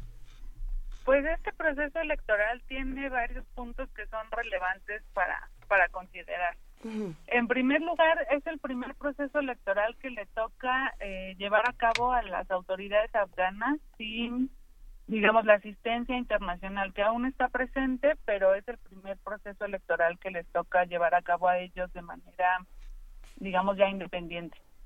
En segundo lugar, es muy relevante también el número de mujeres que estaban eh, postulándose a un cargo de elección popular, aproximadamente 400, un poco más y eh, también el número de mujeres votantes.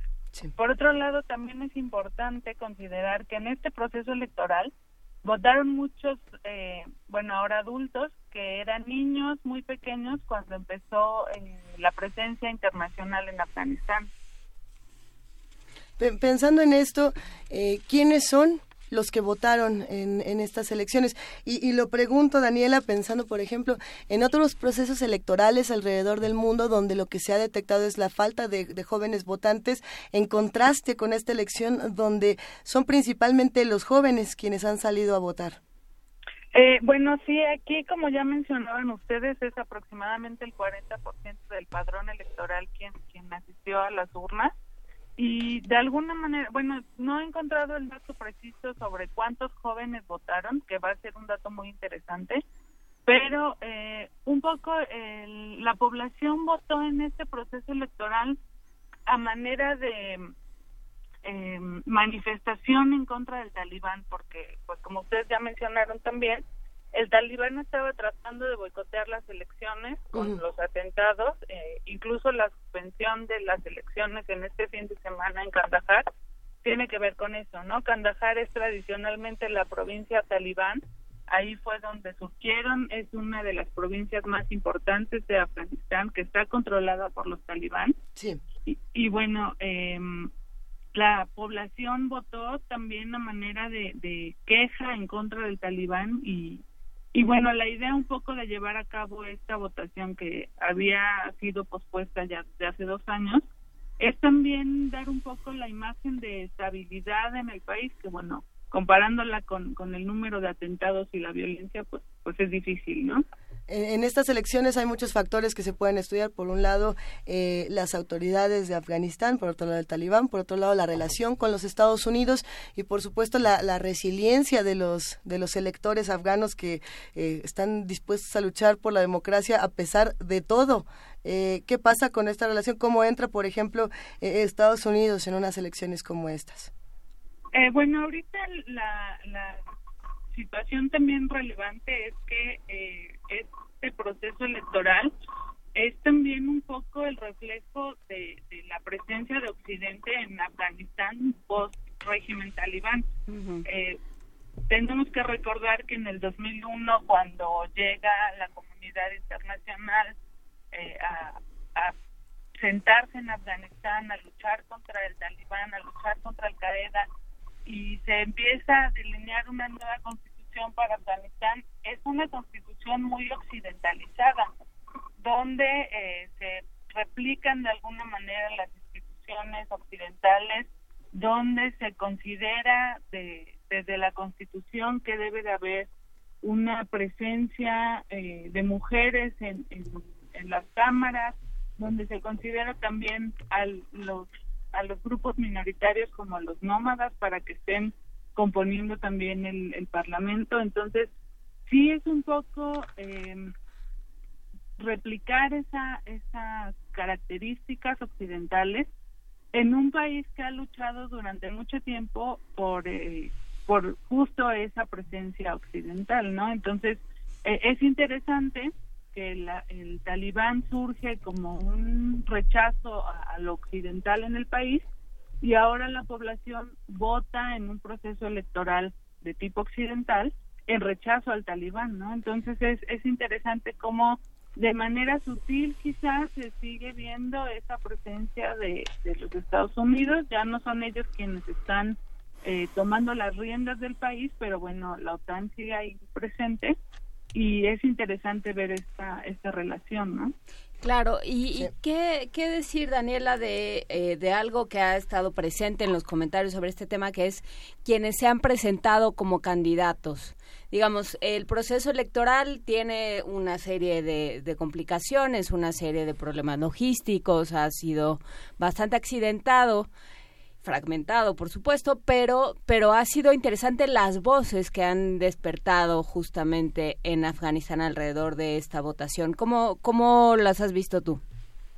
Pues a mí lo que me llama la atención es cómo en estos ejercicios, digamos, de una democracia incipiente apenas, ni siquiera podríamos llamar una democracia joven, porque es el tercer proceso electoral que se da en el país después del régimen talibán y llama la atención, por ejemplo, el número de partidos políticos que están representados, que son poco más de 80, pero también el número de candidatos independientes, porque eh, es una cifra muy baja de los candidatos la que está representando a un partido político. Entonces, bueno, esto también tiene que ver con las características étnicas que tiene el país, ¿no?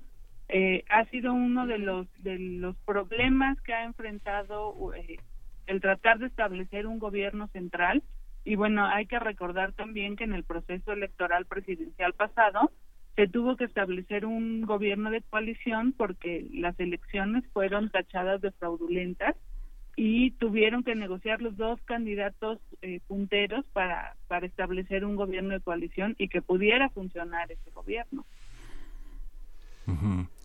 La historia de Afganistán es una historia reciente, realmente ha pasado en el siglo XX, en la segunda mitad, por del socialismo, los Emiratos, la República, esta y, y es un y es un país pequeño, rural, eh, y se creen muchas cosas que tal vez eh, no son ciertas. Hay una gran actividad de las mujeres y de la parte de la infancia que fueron las que fueron impedidas de ir a votar con el cierre de las carreteras, ¿no?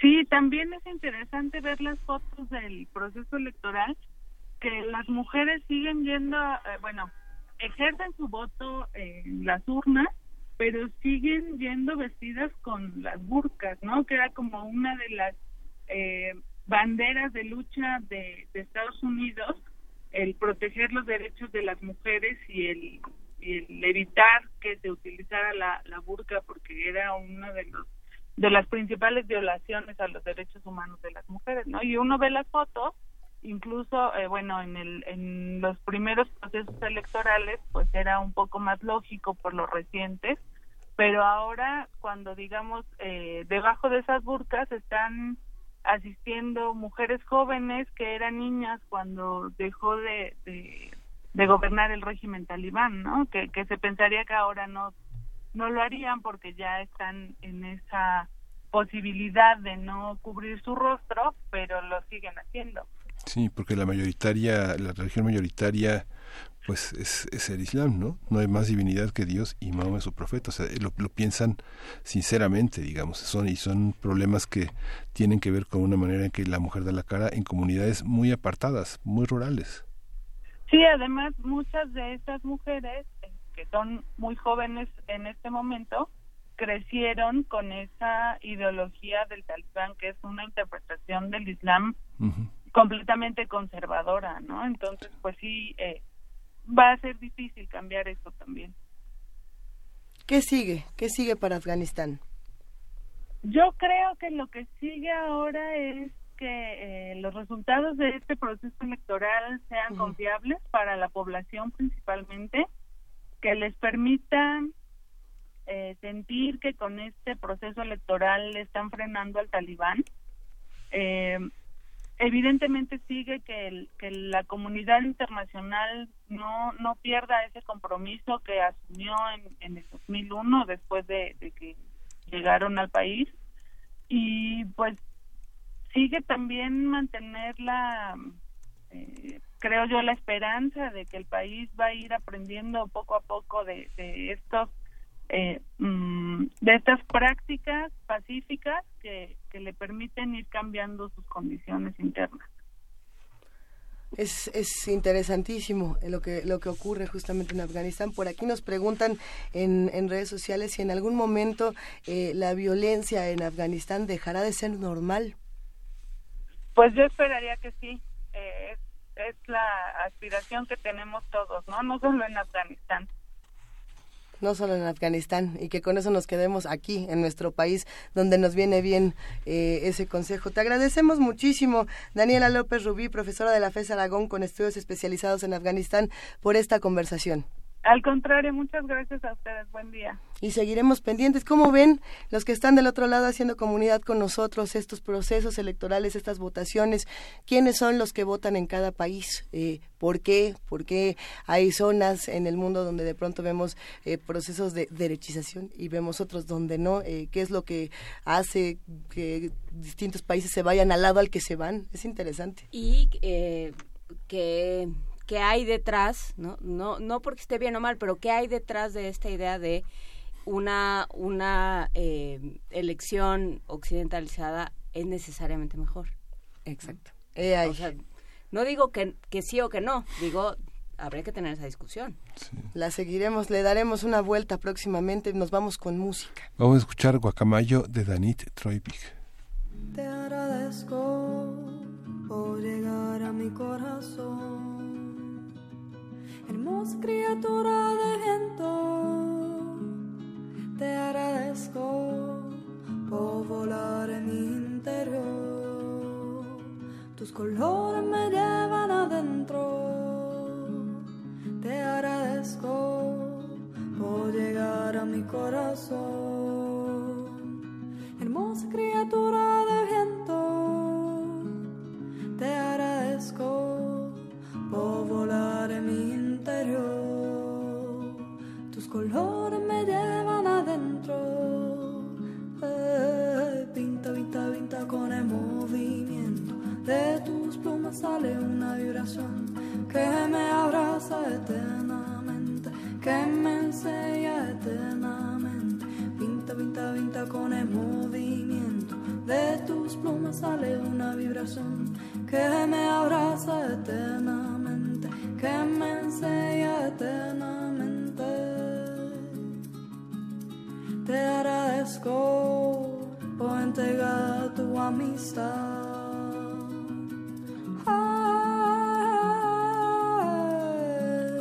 Agradeciendo por esta hermosa claridad, por la confianza y en la luz.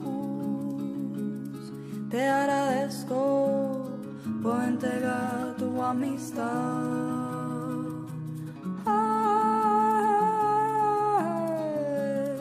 Agradeciendo por esta hermosa claridad, por la confianza y en la luz. Eh, pinta, pinta, pinta con el movimiento de tus plumas sale una vibración que me abraza eternamente, que me enseña eternamente.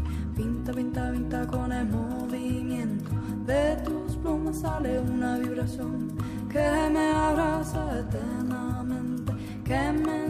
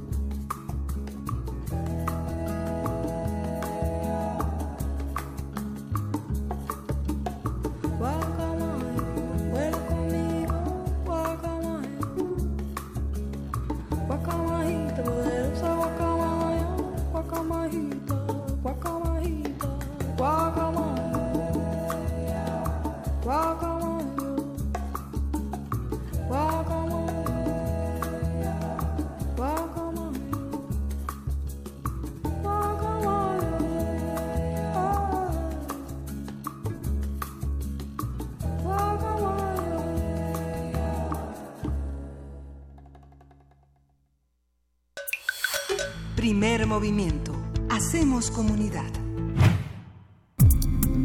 Nota del día. Luego de cruzar el puente fronterizo sobre el río Suchiate en la frontera de Guatemala con México, la caravana de migrantes llegó ayer en la- a la ciudad de Tapachula, en Chiapas. De acuerdo con las autoridades, se trata de por lo menos 2.000 personas que cumplieron los requisitos legales exigidos por las autoridades migratorias de México. Muchos migrantes han cruzado sin regular su estatus legal y alrededor de 2.000 aún esperan ser atendidos y permanecen en el puente fronterizo. Según la Secretaría de Relaciones Exteriores, ahora, hasta ahora, 640 migrantes realizaron una petición de refugio. En Chiapas, el presidente electo Andrés Manuel López Obrador reiteró su apoyo a los migrantes, pidió que se garantice su seguridad y prometió que habrá empleos para ellos. Por su parte, el presidente de Estados Unidos, Donald Trump, aseguró que su gobierno está haciendo todos los esfuerzos posibles para evitar que la, cito, avalancha de extranjeros ilegales, así es como él la llama, crucen la frontera con México. A través de su cuenta de Twitter, el mandatario advirtió que las autoridades estadounidenses no permitirán su entrada y dijo que esas personas deben solicitar asilo en México. A partir de las últimas noticias sobre la caravana de migrantes, vamos a hablar sobre, con la doctora Elisa Ortega Velázquez. Ella es investigadora de tiempo completo en el área de Derecho del Instituto de Investigaciones Jurídicas de la UNAM. Ella es experta en Derecho y Migración. Doctora, buenos días. Muchas gracias por estar con nosotros. Hola, ¿qué tal? Muy buenos días tengan todos ustedes. Muchísimas gracias por atender nuestra llamada a, a esta nota que probablemente es la más importante de este fin de semana y que sin embargo eh, tiene muchísimos matices, tiene mucho que discutirse. Elisa, ¿por dónde comenzar? Pues yo creo que lo primero que tendríamos que resaltar es eh, el despliegue que tuvimos el día viernes de la Policía Federal en la frontera con Guatemala para contener el acceso al territorio mexicano, pues de, de una parte de estos migrantes forzados que proceden de Guatemala, El Salvador y Honduras. Eh, me, me parece que. Este pues bueno eh, vimos creo que todas las personas vimos en redes sociales estas imágenes tanto de niños niñas eh, mujeres eh, huyendo retenidos por la policía y me parece que eso causó pues eh, gran indignación en redes sociales en, en, en la sociedad en general porque estamos viendo que son eh, las personas que se encuentran en mayores condiciones de vulnerabilidad. Todos cuando vemos la imagen de, de un niño eh, llorando, usado como, como escudo humano, pues bueno, creo que a todas las personas nos mueve ver esas imágenes, ¿no? Entonces, eh, pues bueno, lo que surgió este fin de semana fue pensar qué tiene que hacer el Estado mexicano para, para afrontar esta, eh, esta situación, esta crisis humanitaria que, que tenemos en la frontera sur eh, de nuestro país. Y eh, me parece que la mayor parte de las voces que, eh, que pugnan en materia de derechos humanos es que el Estado mexicano evalúe caso por caso las solicitudes eh, que puedan tener estas personas de protección internacional por parte de nuestro país. Esto implica que se evalúe adecuadamente si estas personas pueden recibir la condición de refugiados en nuestro país o visas humanitarias, ¿no? Pero para esto se requiere que, eh, pues bueno, dotar de los recursos, de la capacidad operativa, este, práctica financiera y demás a, a los a los organismos eh, del Estado mexicano encargados de ellos, como la Comisión Mexicana de Ayuda al Refugiado. ¿Qué, ¿Cómo se harían estas evaluaciones? ¿Qué es lo que tendría que tener una evaluación justamente para eh, tomar una decisión tan importante? Pues bueno, se toman dos elementos esencialmente, uno objetivo, es decir, que haya un temor fundado este, de que si regresan a sus países, pues eh, puedan sufrir eh, riesgo eh, su vida, este, su integridad, su seguridad personales, pero también hay un elemento subjetivo, es decir, que ellos sientan eh, que si regresan, pues bueno, este, por ejemplo, las las pandillas del crimen organizado, este, los reclutarán forzadamente, por ejemplo, en el caso de los adolescentes, que es un caso muy más común de lo que de lo que creeríamos en nuestro entorno, etcétera, ¿no? O sea, esencialmente para poder solicitar asilo se necesita probar eh, esto, se necesitan probar estos dos elementos y bueno, dependiendo el tipo de persona que esté solicitando asilo, pues este, se tienen que tener consideraciones especiales. Por ejemplo, si estamos hablando de niños, de niñas y adolescentes, pues bueno, tiene que ser la entrevista que se haga por parte de, en este caso de la Comar, pues bueno, en un lenguaje que ellos entiendan. No podemos estarles hablando con tecnicismos, eh, tendríamos que tener un equipo multidisciplinario, ¿no? Que incluya este, pedagogos, psicólogos, este, por supuesto abogados, pero eh, es mucho más complejo dependiendo del tipo de población del cual estemos hablando, como, como niños, ¿no? Este tipo de políticas migratorias, este tipo de, de evaluaciones, por así llamarlo, Elisa Ortega, ¿qué tanto revictimizan a, la- a los migrantes pensando, por ejemplo, en... eh, prácticamente te dicen tienes que sufrir violencia y pensar que te van a matar en, en tu país para poderte quedar en otro porque si no, porque si piensas que nada más te medio matan, entonces te regresan, eh, que es algo que ocurre en la frontera sur, en la frontera norte y en distintos espacios del mundo, el pensar eh, realmente tienes que estar violentado, no puedes eh, tener nada más un temor y entonces muchas de las personas que, que migran, bueno, eh, se quedan pensando, entonces, ¿qué me tiene que pasar? Sí, no, en efecto, eh, las regulaciones de asilo alrededor del mundo, pues bueno, y también las regulaciones internacionales, eh, indican que se tienen que aprobar estos dos eh, elementos. fuerte. Uno, uno que es muy subjetivo, ¿no? Que es el temor, el- lo que tú crees que te puede pasar, pero también tienes que tener alguna prueba que, eh, que justifique que un país este, te dé asilo, ¿no? Entonces, bueno, pues en este caso, eh, vamos, hay un procedimiento que se sigue ante la Comisión Mexicana de Ayuda al Refugiado que se tendría que seguir y que se tendría que activar, pues digamos, no sé, eh, ahorita estamos en una situación de emergencia, ¿no? Eh, el problema es que yo no veo que la Comisión Mexicana de Ayuda al Refugiado tenga la capacidad que se requiere para hacer frente a esta a, a esta situación porque ni siquiera la ha tenido en, en, en meses pasados, el año pasado, ¿no? Cuando se empieza a tener una proyección mucho mayor en comparación con años anteriores de las solicitudes de reconocimiento de la condición de, refugiado en México. Eh, hemos pasado del año 2014 de tener sobre 2.140 solicitudes eh, de refugiados en México a 2018 tenemos una proyección de 23.000, ¿no? Es más del 200% este, en que ha aumentado esta, eh, esta tendencia. Entonces, eh, lo que esperaríamos es que el Estado dote de, de, de capacidad a, a, las, a los organismos que, que, que tienen que encargarse de esto. Ujú. En 2016, el presidente Peña Nieto en la cumbre de refugiados pidió ayuda este, a la comunidad internacional para solidarizarse con esta situación, donde señaló que 280% había aumentado la cifra de solicitudes de, de asilo en México, de refugio, ¿no? Y, y, y, bueno, fue significativo pensar, pensar que en 1921 Calles este, pide que no entren los chinos, a tener al presidente Peña Nieto tan criticado y sin credibilidad pidiendo en el concierto de la política mexicana de los 80 que, que se le dé el apoyo al país por los organismos participantes, entre ellos la ACNUR. Sí, por supuesto. Eh, en esto tendría que haber una, pues, una acción conjunta ¿no? A nivel internacional, pero a nivel nacional hay mucho por hacer.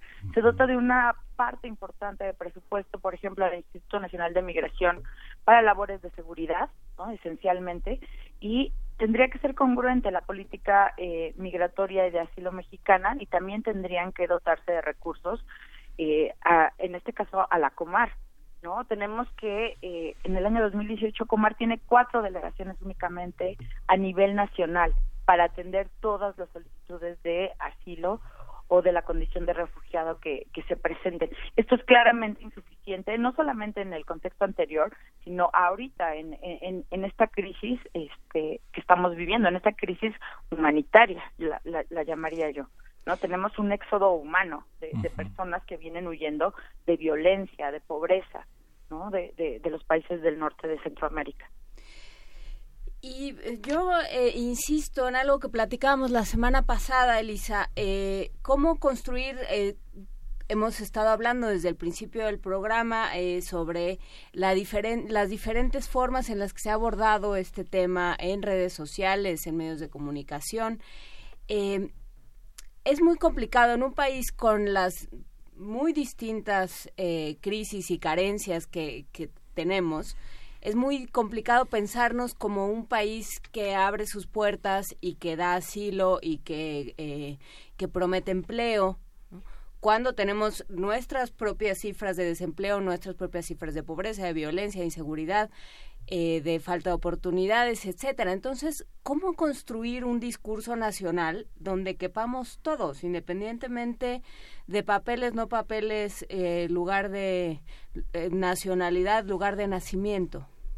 Pues me parece que e, es, es complicado y lo entiendo, pero tendríamos que partir uh -huh. de, de, la empatía, ¿no? Y, y de pensar que eh, esto ha pasado a mexicanos y a mexicanas que, eh, que, que, constantemente se están moviendo hacia, hacia Estados Unidos.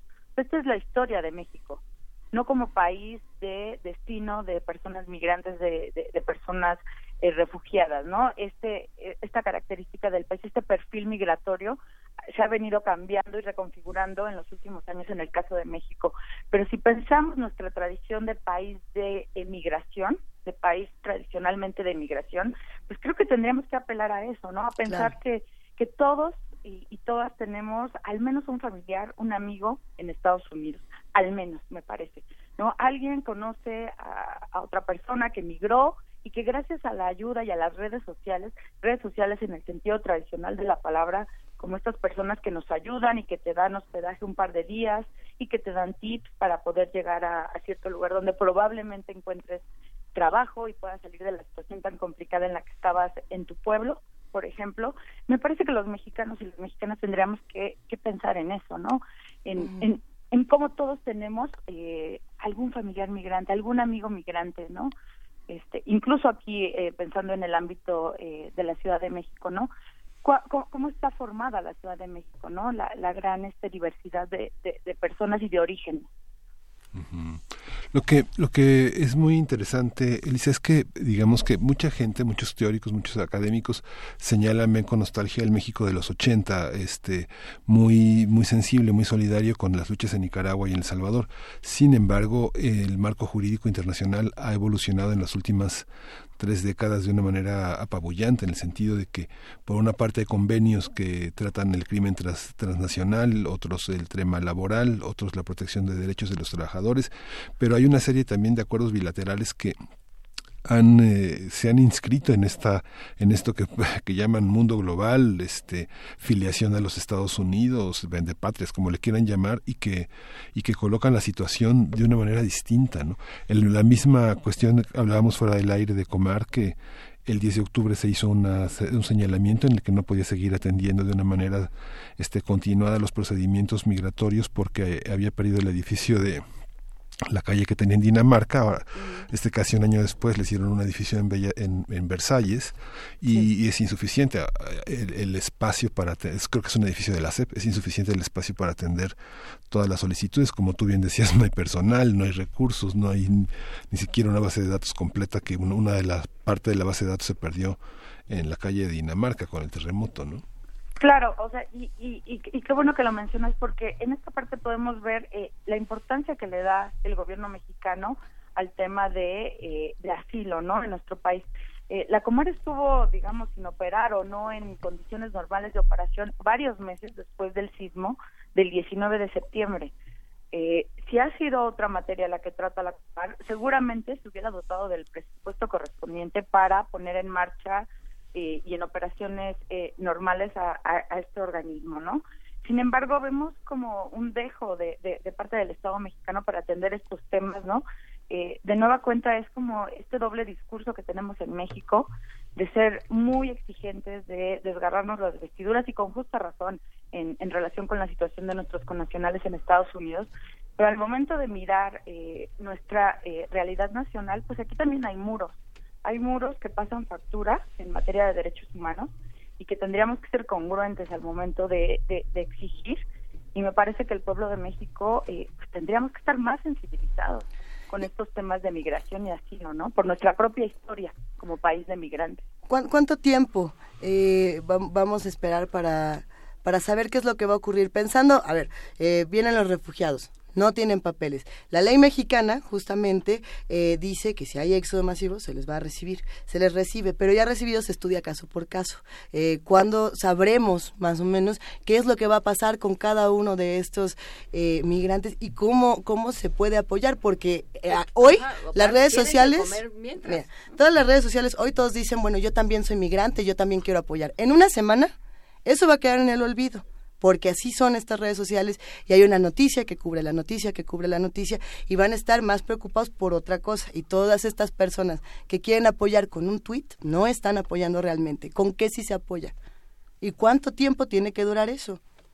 Pues bueno, eh, me parece que cuánto pueda durar el procesamiento de las solicitudes de asilo va a depender de la capacidad de la Comar. Así como está ahorita, yo creo que va a ser algo que va a tardar muchos meses no si, si no hay una acción digamos decidida de parte del gobierno para pues para fortalecer eh, precisamente a este órgano.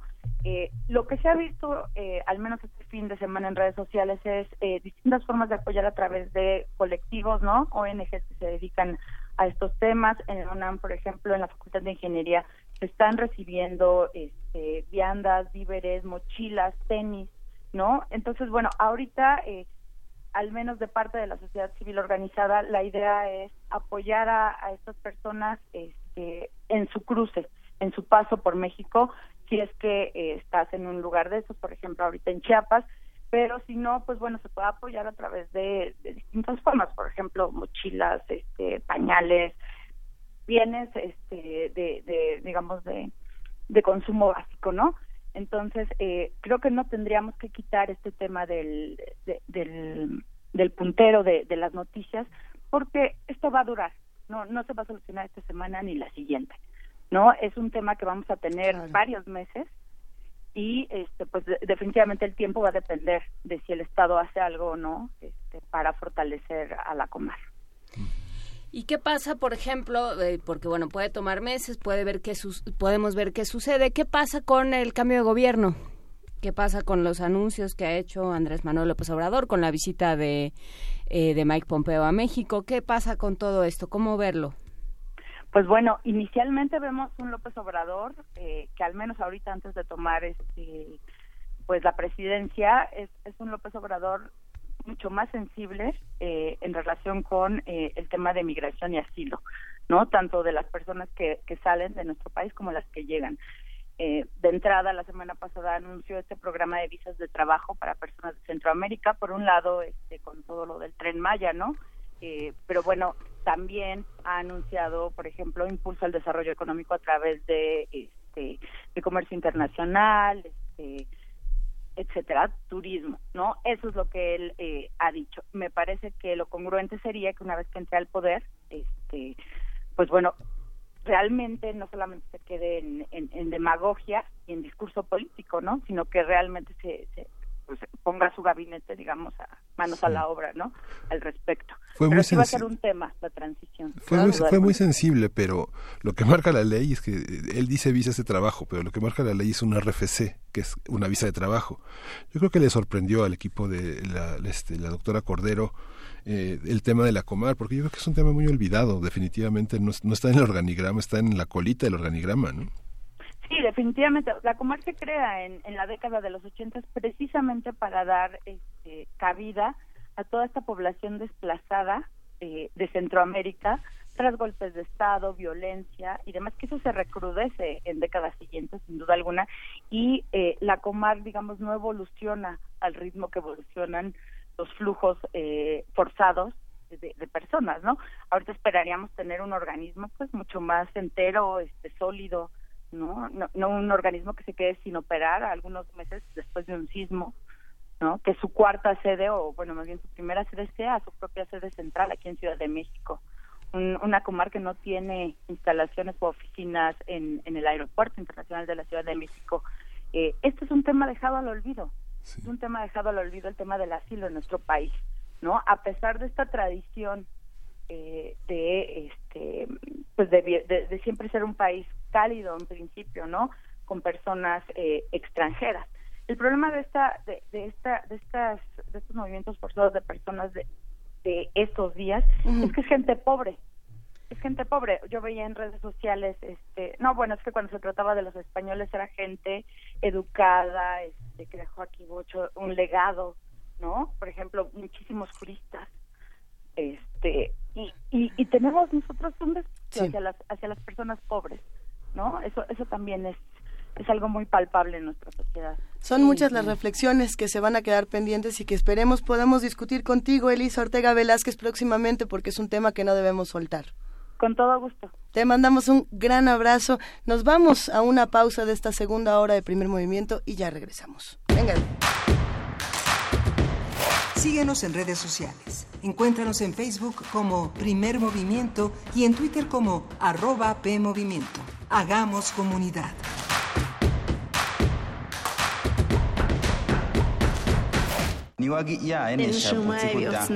Calme Cali, un espacio intercultural donde las lenguas indígenas resuenan en la voz de sus hablantes. Acompáñanos a conocer a sus protagonistas todos los jueves a las 10 de la mañana por el 96.1 de FM. O escucha la retransmisión los domingos a las 3.30 de la tarde. Y si te perdiste algún programa, búscanos en radiopodcast.unam.mx. Radio UNAM, Experiencia Sonora. Hace 50 años, los jóvenes mexicanos lucharon contra la represión y exigieron la libertad democrática. A la hora en que tuvo lugar la represión, finalizaba en el hemiciclo a Juárez el mitin de la Central Nacional de Estudiantes Democráticos, al que se unieron jóvenes del Politécnico, perseguidos por los granaderos. En las voces de Daniel Cassés y Flora Botton, escucha y descarga la serie Este día en 1968. Conmemora semanalmente los hechos de este movimiento estudiantil. ¿De qué color eres? ¿No lo sabes? Tu papá siempre fue amarillo, pero tu mamá decidió por el verde. Tu abuelita es azul. Tus amigos son morados, pero tu profe cree que café es mejor, aunque la que te gusta es naranja. ¡Basta! Dejemos de vernos en colores y démosle un rostro humano a la política. Queremos escucharte. Suma tu voz a la nuestra. Entra a www.somoscomotu.mx. En el Partido Humanista, somos como tú.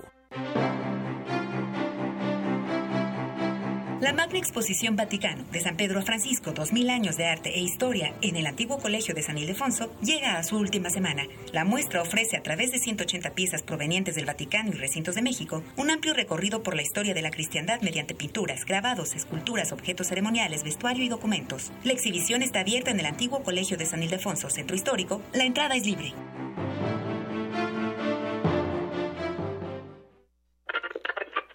La radio puede ser un aparato que enciendes o apagas.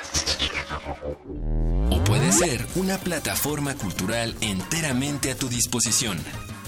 Tú escoges. Ahora ya puedes descargar la aplicación móvil oficial de Radio UNAM en tu celular. Programación en vivo en AM y FM. Acceso al podcast de nuestros programas. Notificaciones de los eventos en la sala Julián Carrillo y la programación completa de Radio UNAM. Búscala como Radio UNAM Oficial desde Play Store para Android o en iTunes y App Store para iOS. Radio UNAM Oficial. Experiencia sonora de bolsillo.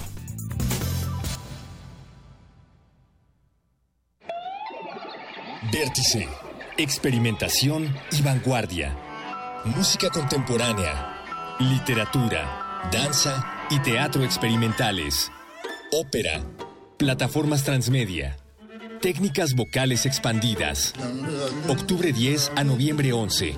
Cultura.unam.mx, diagonal, vértice. Invita Cultura UNAM. Encuentra la música de primer movimiento día a día en el Spotify de Radio UNAM y agréganos a tus favoritos.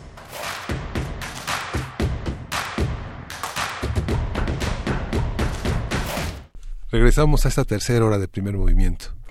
Regresamos, eh, venimos de conversaciones complicadas, eh, hablábamos por supuesto con, eh, con Elisa Ortega del Instituto de Investigaciones Jurídicas sobre la caravana migrante, lo que implica en términos legales, en términos de trámites en la ciudad, de- en, la República Mexicana.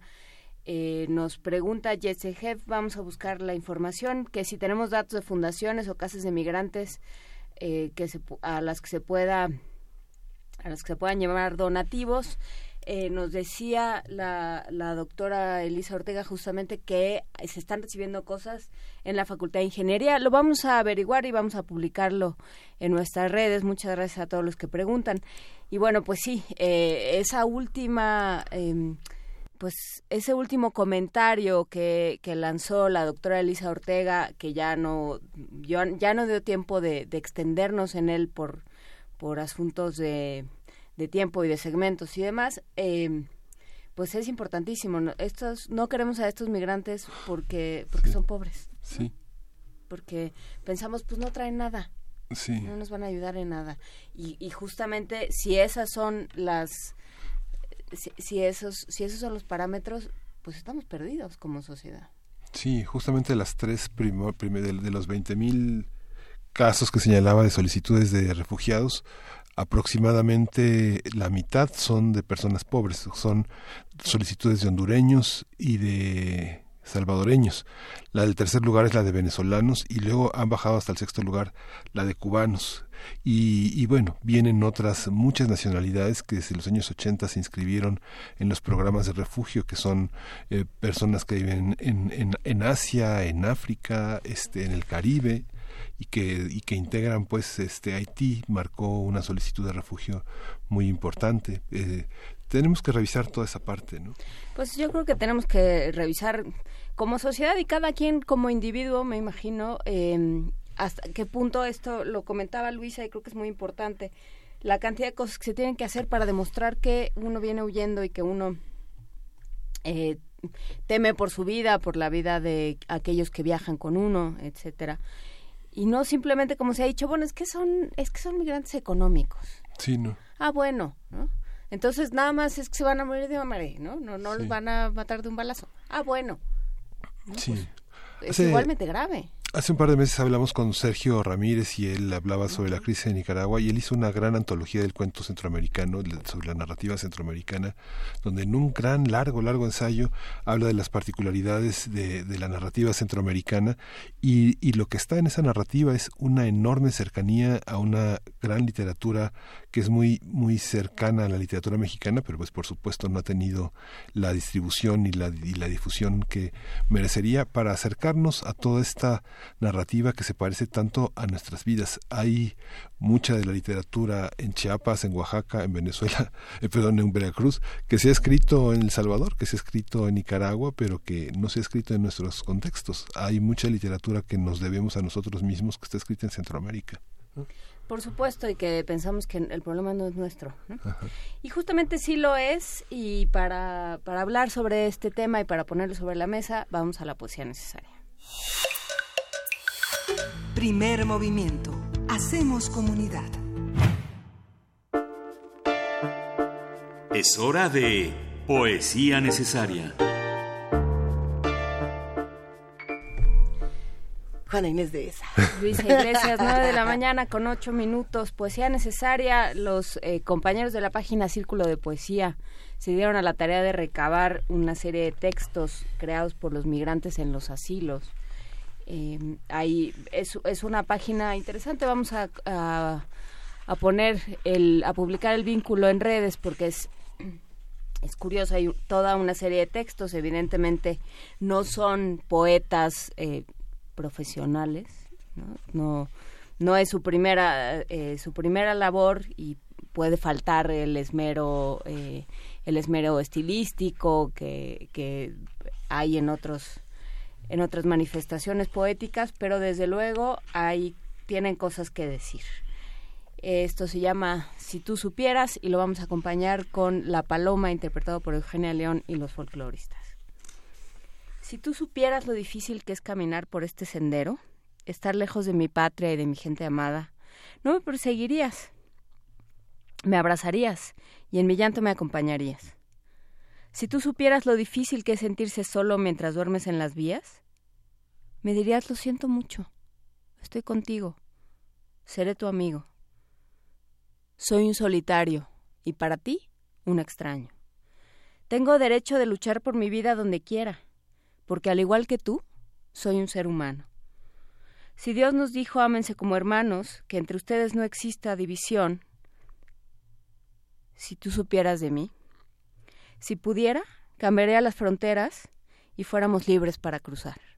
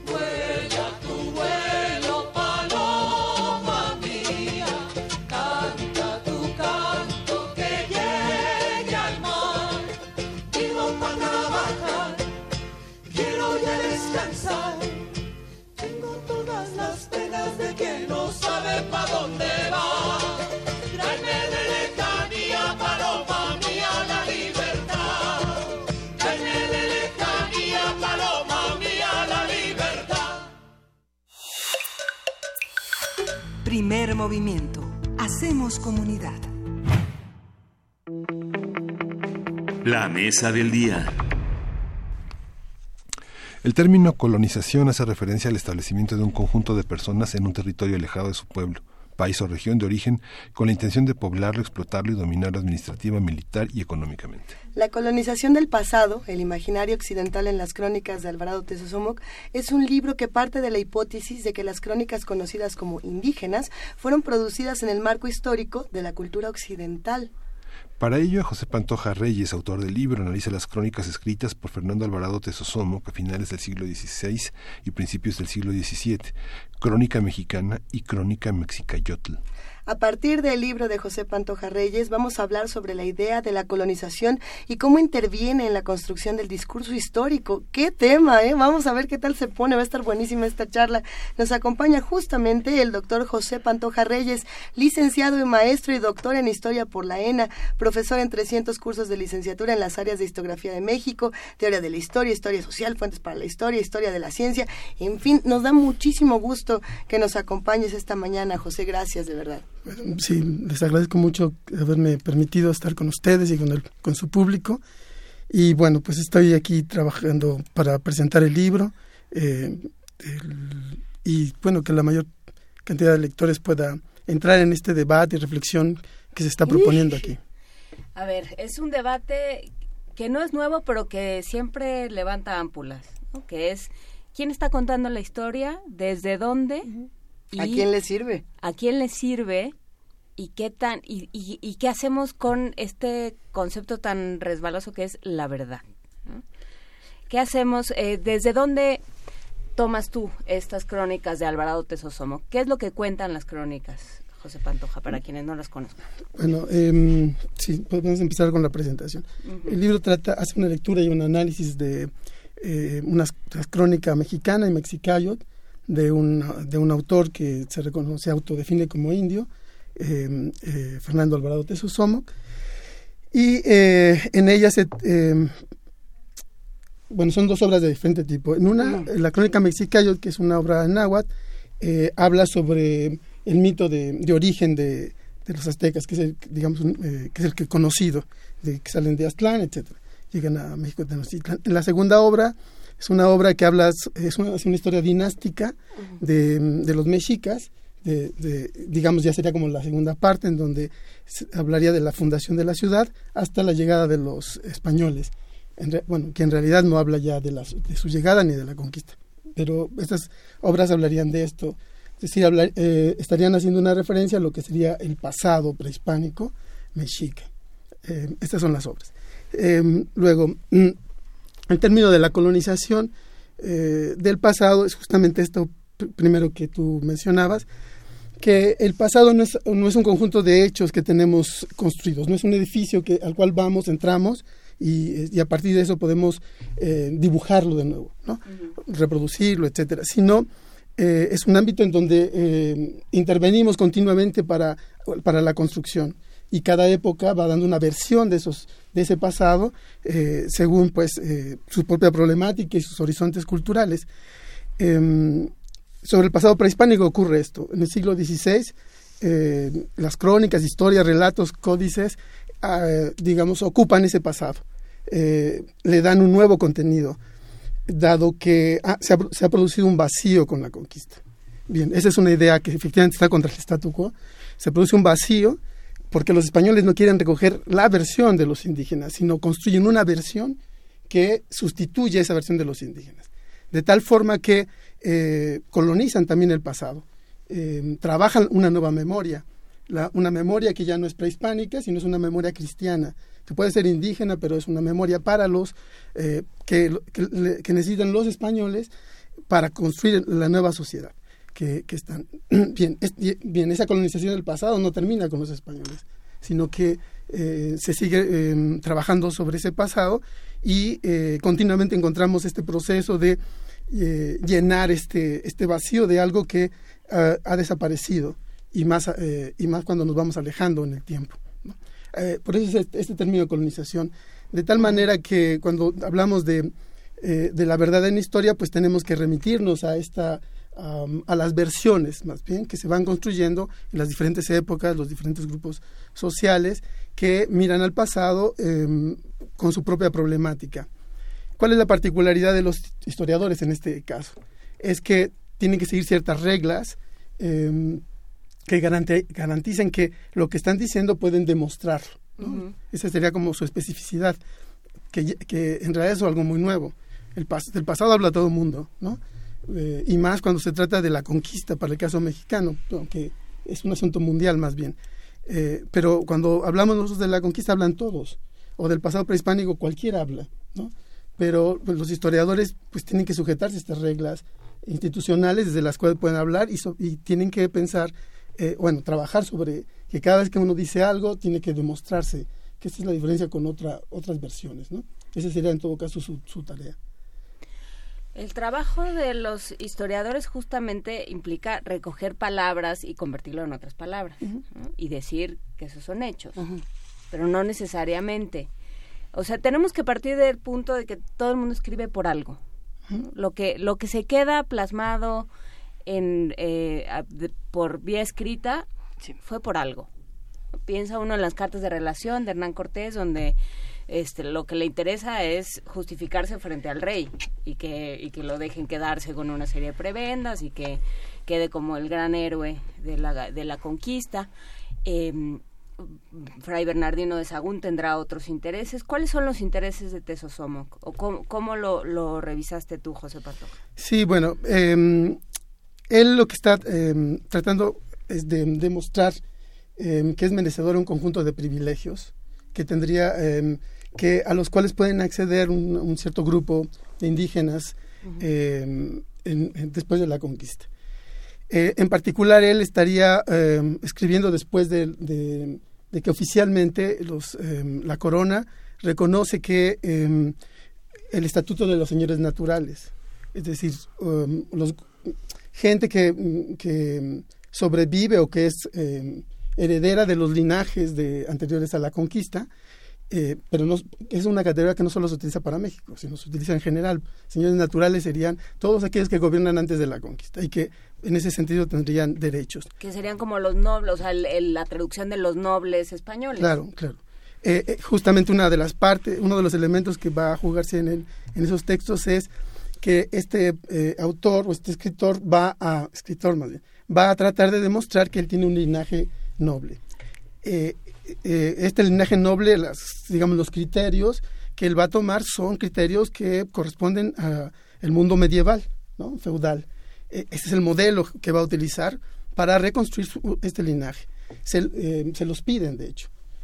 Eh, para que te pueda reconocer, dicen los españoles a los a los eh, a estos grupos indígenas que ellos consideran sus interlocutores, eh, necesitas que me demuestres tu linaje, porque esa es un- una, un- una categoría política, jurídica, eh, religiosa para los españoles, y entonces los mandan a, a ponerse a reconstruir genealogías. Las primeras que tenemos son eh, pintadas. Luego ya esto se vuelve más sofisticado y además eh, con- conforme va pasando el proceso de, de colonización, los indios pasan por las escuelas, los conventos, saben escribir, etcétera, y entonces eh, construyen estas obras.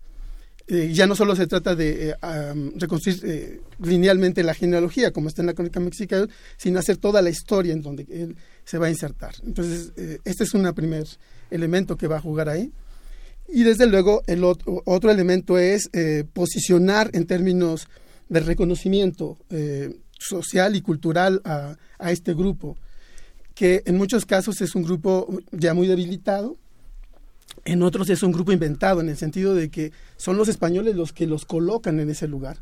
No, no necesariamente vienen eh, de un origen eh, o en, que sus antecesores hayan sido los reyes o los, o los grupos dominantes, sino que los españoles van a ir eh, colocando grupos con los que pueden tener esta interlocución y que pueden ir administrando los territorios y pueblos, ayudándolos a administrar, y entonces ellos van construyendo estas historias. De tal manera que mucho de esto es una ficción, en el sentido de que, de que ellos van a, a- insertarse en, unas, en, un- en unos linajes que van a, ser rein- reinventados en este, en este periodo. Entonces, eh, tiene como estos dos, directamente en términos pragmáticos, quieren eh, que les den ciertos privilegios como eh, tierras, como eh, gobernaciones, etcétera, y el otro es que quieren posicionarse culturalmente, es justificarse en el largo plazo. ¿cómo te vas a justificar como grupo en el largo plazo? Dotándote de un pasado en el cual te acepten eh, el sistema colonial. ¿Qué quiere decir ese pasado? Es un pasado que debe estar inserto en la historia de la cristiandad. Si no está ahí, no existe ese pasado. Entonces, por eso tienen que reconvertirlo. Y cuentas ese pasado como una historia en la cual eh, el Dios cristiano está presente, el diseño de toda esa historia ya está eh, predeterminada, de tal manera que el resultado sea la redención cristiana, etcétera. Como si fuera una línea perfecta que lleva hasta la conquista. Claro, exacto. Y el descubrimiento de la verdadera fe y la salvación de las almas. y Y así está contada linealmente. Y dices como si fuera la visión de los vencidos. Claro. Sí, eh, el, el asunto está en que en el siglo XX hay una dificultad eh, claramente por construir una identidad nacional. Eh, después de la, de la revolución, eh, el país es muy diverso, pero la idea es eh, unificarlo y, homo- y hacer un- homogeneizarlo. Entonces, el, uno de los elementos que van se va a lanzar para, para construir la- esta identidad es en la historia. Se va a recurrir a la historia para construir esta, este- digamos, esta nueva identidad nacional, porque hay otras identidades nacionales del siglo XIX, pero esta nueva identidad nacional eh, se va a recurrir a la historia. Y, en- y va, se va a construir este concepto de mestizo. ¿no? El, el mestizaje que se va a, a trabajar en el, en el siglo XX tiene, está compuesto en la idea de que hay una conjunción entre los conquistadores, los vencedores y los vencidos. Y, eh, y- pero el, eh, pero este, esta, que en términos discursivos puede ser armonioso, dices, ah, no, es que finalmente los indios aceptaron la nueva civilización y casi que se pusieron de acuerdo con los conquistadores y aportaron sus partes. Esa es una idea completamente falsa, no ocurre así. Pero en el discurso de la historiografía mexicana del siglo XX se quiere poner esto en esta relación. Pero al mismo tiempo, no se quiere eh, que se, se tiene que reconocer el pasado prehispánico, se tiene que explicar la derrota. Y entonces estos indios puede decir, ah, se puede hablar de ellos de varias maneras. Una de esas es hablar de ellos como si fuera una civilización grandiosa, pero que al mismo tiempo es sustancialmente débil, ¿no? que ya estaba dispuesta a la derrota por, por, por diferentes explicaciones. Se pasa de la idea tecnológica, eh, las capacidades productivas, etcétera, o finalmente se llega a la idea de que estos pueblos ya en su mentalidad y en su cultura ya tenían la idea de que iban a ser conquistados, derrotados y, se van a entregar a los conquistadores. Esta, esta versión es una eh, está en, los, en los textos del siglo XVI, desde luego. Es una historia profética. Es una historia donde las profecías de tipo cristianos van haciendo aparecerse en los diferentes relatos y que eh, supondríase que los indios ya, bajo esta idea, sa- saben que van a venir los españoles y que van a ser derrotados.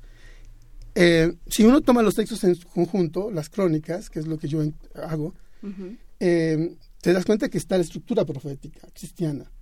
Si tú solo recortas una parte y pones al final solo los mitos y los integras seleccionadamente para hacer la visión de los vencidos, pareciera entonces que el elemento cristiano desaparece y que estamos frente a la voz de los indígenas. Pero, es, pero ese es un recurso ideológico, no es un tratamiento histórico de la fuente. Si uno va, si hace el tratamiento histórico de la fuente, tiene que ver cómo se produce el texto. Y ese texto se produce en medio de la colonia, entre estos grupos que están tratando de insertarse colonialmente y que luego, además, puede uno descubrir en la propia lectura que los modelos y las prácticas de escritura y los símbolos y los mitos vienen de Occidente.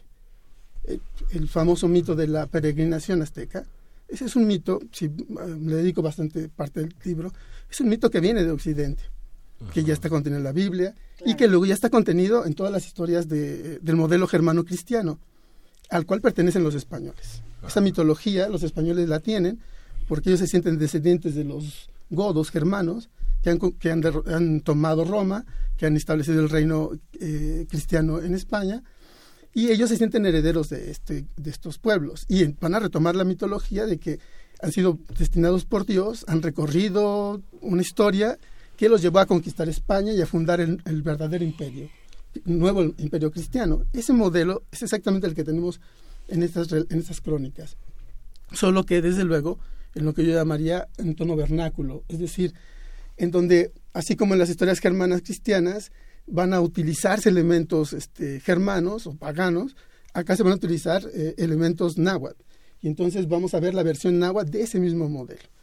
Eh, eso es lo que vamos encontrando en los textos, al considerarlos de manera completa, pero están todos.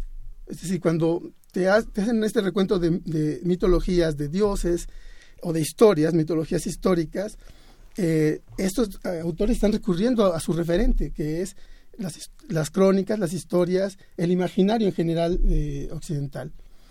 Eh, esto es algo que me parece no está presente en la recuperación de estos textos porque está como oh, la idea de que estos textos nos abren la puerta al mundo prehispánico, a su historia. Mm. Lo- y, y- y es así, si uno quiere saber vida cotidiana de los prehispánicos, vas a, a Sagún, ¿no? Eh, cuando lo que Sagún está escribiendo es un texto de evangelización en el cual lo que está estableciendo es los deberes que los eh, cristianos deben tener, en este caso los indígenas, ¿no? Eh, y, y además, bueno, porque ese es un elemento en general que vamos a encontrar en las crónicas, que son textos moralizantes, ¿no? Eh, son textos en el que el contenido eh, evangelizador está presente, aunque sean más históricos o más militares. Siempre está presente esta idea. Entonces, am, em, lo que tenemos ahí es que, eh, bien, nuestra dificult la dificultad que hoy tenemos, y por eso es necesario volverlos a leer para repensar la conquista, que es el nombre que hemos dado al seminario que tenemos, eh, justamente tenemos que eh, romper o esclarecernos estos, la función de estos textos en el siglo XVI. Porque si no vamos a seguir con esta esquizofrenia cultural en la que vivimos, que, que produce discriminación, racismo, etcétera, eh, al mantener esta idea de, fusión eh, cultural. Y por el otro lado, seguimos sin poder reconocer cabalmente el mundo prehispánico. Eh, me gustaría detenernos en esto que dice sobre el mestizaje. El- el- la idea del mestizaje hemos hablado... em, ay, se me acaba de ir su nombre, el de la invención de los caníbales, Federico Navarrete, Navarrete. Ajá. que justamente eh, vino aquí a decir lo del mestizaje es una, es una mentira. Y dio una serie de argumentos. Es, la idea del mestizaje, según varios teóricos, ha hecho mucho daño en, en la idea no solo de México, sino de buena parte de América Latina. ¿Qué, Es que es lo mismo, el mismo modelo. qué, qué dirías tú? ¿Qué pasa con el mestizaje? Con, con la idea muy del 19 y, y acendrada en el 20 de, del, del mexicano, el latinoamericano mestizo. Bueno, eh, me parece que es, es una categoría que quiere encubrir algo. Lo que quiere encubrir es que el proyecto de las élites eh, modernas de México y de América Latina es un proyecto modernizador, occidentalizante, que, eh, que, que siente identidad con, con, con lo que está, con el progreso europeo, con, esta idea. Eh, pero su, su población eh, pues ni es europea ni es, y, y además viene sufriendo los procesos de integración a Europa eh, a través de, los, de la colonia o a través de las nuevas formas coloniales que tiene que movilizar en torno a esto. Los, los, los regímenes como el mexicano que aparecen progresistas eh, después, de, después de la revolución, porque acaban con, un, con el antiguo régimen, digamos, eh, pues tienen que eh, buscan movilizar a la población en el programa o en el proyecto modernizador. Y uno de los recursos justamente es la historia y esta idea de que se está recuperando el pasado prehispánico e integrándolo a la cultura reconociéndolo. Eh, pero es un encubrimiento porque ese, ese pasado prehispánico es el de el que nos hereda la colonia ese pasado prehispánico que tenemos nosotros que enseñamos en la en la primaria es el que nos, nos heredó los textos del 16 y desde ahí se está construyendo. Entonces, eh, es una falsificación de, de- de reconocimiento, es un simulacro, yo le llamo, eh, histórico, el que, el que se va produciendo. Y si vamos, eh, digamos, si vamos reproduciendo justamente este modelo de todo, todo lo que sucedió antes nos llevó al hombre blanco y a la occidentalización, pues todavía sirve. ¿no? No se preocupen, nos vamos a desarrollar. No se preocupen, este, eh, su, su forma de cultivar no sirve, ya les vamos a enseñar cómo. Digamos, o sea, sigue siendo el mismo discurso. Sí, eh, uno esperaría que con la caída de el priismo o- y, del- y sobre todo del nacionalismo revolucionario que los propios priistas empujaron, Sí. iba a cambiar un poco el asunto de la historia. Parecía así. Eh, de hecho, en- yo participé en, la- en un concurso de libros de historia, eh, eh, de texto, que se hizo el único que se concursó, y, y la, la idea era que se renovara el discurso histórico, pero, pero, pero no pudieron. Es decir, en, en nuestro libro ni siquiera era tan radical como esto. Eh, simplemente era un libro que quería ofrecer una visión de historia social, en donde eh, aparecieran diferentes grupos de la sociedad eh, haciendo la historia y no solamente las élites, pero no pudieron con él. Lo, lo rechazaron. eh, bueno, no es una historia larga, pero los historiadores dijeron qué gran libro y, el- y, y- y Cedillo, que era secretario de Educación Pública, dijo esto no pasa, ¿no? Porque justamente iba a romper con el discurso oficial y lo vemos reproduciéndose. Se sigue enseñando lo mismo. Las mismas mitologías eh, cristianas se siguen enseñando en los- eh, como historia. Eh, no, se, no se ha roto. Porque tiene, entonces, quiere decir que tiene una funcionalidad. ¿no? que no que esta no, no, no ha perdido, ese discurso histórico no ha perdido funcionalidad, a pesar de que el propio trabajo de los historiadores lo va eh, cuestionando, no, no así como lo hacemos aquí en este libro, sino lo va cuestionando con las propias pruebas que va ofreciendo. La arqueología todos los días nos ofrece nuevas pruebas para romper estas ideas eh, discursivas, pero los arqueólogos las combinan con, con, con su uso de fuentes. Va, va haciéndose un discurso, yo digo, frankensteiniano, ¿no? La historia, porque al mismo tiempo se va derruyendo y, y- y lo siguen sosteniendo porque tiene esta funcionalidad. Y algo que rompe tu libro es, es, justamente el concepto de crónica que nos han inculcado los mismos historiadores de la crónica. Digamos, cuando Inés preguntaba sobre el tema de las... el- están las cartas de relación, está eh, Álvar Núñez Cabeza de Vaca, está este eh, la- las crónicas de... ay, este, este hombre fundamental de, Bernal. de, de Bernal de Castillo. Digamos, son las crónicas asombradas, con un imaginario totalmente cristianizado, pero al mismo tiempo también está cristianizado, pero está arabizado y está, juda- y está judaizado. O sea, está con todos esos tres, este, to- esas tres raíces del monoteísmo de la península. Este, ¿cómo, cómo pasa, digamos, en este, el libro que has hecho es un libro que este, coloca al documento como uno de los ejes de la argumentación y no solo la reflexión epistemológica. ¿Cómo entender la crónica hoy en ese sentido? ¿Hay que Bueno, desmontarla? Sí, claro. La, um, una de las estrategias del texto y que viene, eh, bueno, que es una estrategia que, ha- que propuso pues, mi maestro, fundador de la licenciatura de Historia de la ENA, Guy Rosat, en su libro de Indios Reales, Indios Imaginarios, es una deconstrucción de estos textos. La deconstrucción significa ir eh, reconocer que el texto no es, no, es no es literal solamente, sino que tiene, eh, tiene un fondo que hay que reconstruir en un proceso de construcción, ir del texto a lo que lo sostiene. Esta deconstrucción es la que permite descubrir que el sustento del, del, relato que se está planteando viene de una tradición occidental, de la cultura occidental, de sus mitologías, de sus símbolos. Este proceso de construcción está bien.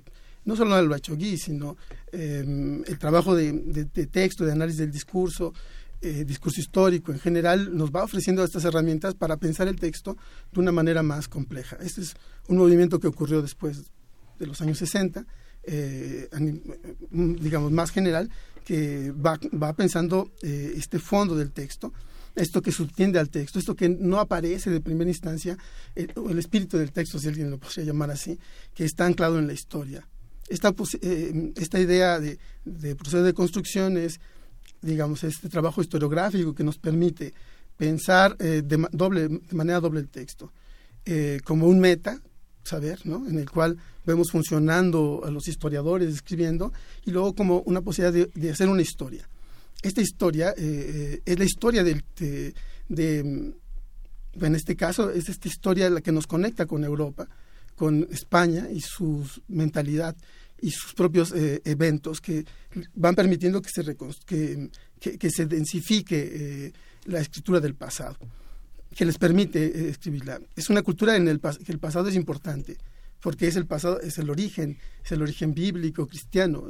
Entonces tienen un lugar para el pasado y han trabajado mucho para construir estos modelos a través del cual van a incorporar el pasado. Eh, eh, digamos, este proceso de construcción nos los permite. También nos permite hacer este, esto que, que- que de- se decía con respecto a el problema de la verdad y el lugar del, del escritor. El trabajo del, del historiógrafo es colocar al autor y a su época, y no solamente al lado y junto al texto. Eh, una metáfora que me gusta con respecto a este trabajo que hacemos es como el cuadro de Velázquez y las meninas, en donde el propio eh, pintor se coloca, avisa, esta es una pintura, y por tanto dice, esta es una ficción y es una realidad. Y es ficción y realidad porque yo lo pinto, pero es realidad porque aquí estoy. Y ese es, ese es el sentido del proceso de construcción que hace, que, que, que hace la historiografía. Que hoy eh, una historia sin historiografía no tiene eh, fuerza. Es una historia vieja, de historia de Fronce, de los hechos, de, es una historia positivista, ¿no? Eh, ¿A qué hoy te estamos trabajando. con una historia eh, con historiografía? Es este, ese eh, que el- los textos del pasado y las- los documentos y fuentes debemos reconocer que han sido escritos por alguien bajo cierta mirada, intereses y demás, eh, cultura, mentalidad que, que registra los hechos. Eh, si no va a ocurrir como hacemos con Sagún. Sagún es el gran santo de las fuentes del siglo XVI. En él eh, está la verdad, sin importar que él era franciscano, que venía a evangelizar, eh, y que era lo que más le importaba, evangelizar indios, eh, y entonces lo convertimos en etnólogo moderno. No, es que se desprendió de todo eso y fue capaz de ir registrando en su diario de campo eh, todo lo que ocurría y recoger todos los testimonios de memoria, etcétera, eh, que, eh, que sobrevivían. Cuando uno se enfrenta al texto de esta manera, haciendo consciente al escritor, entiende que eso no era posible. El horizonte del saber del siglo XVI no tiene nada que ver con el del siglo XX, ni las prácticas disciplinarias, eh, ni científicas, no tiene que ver.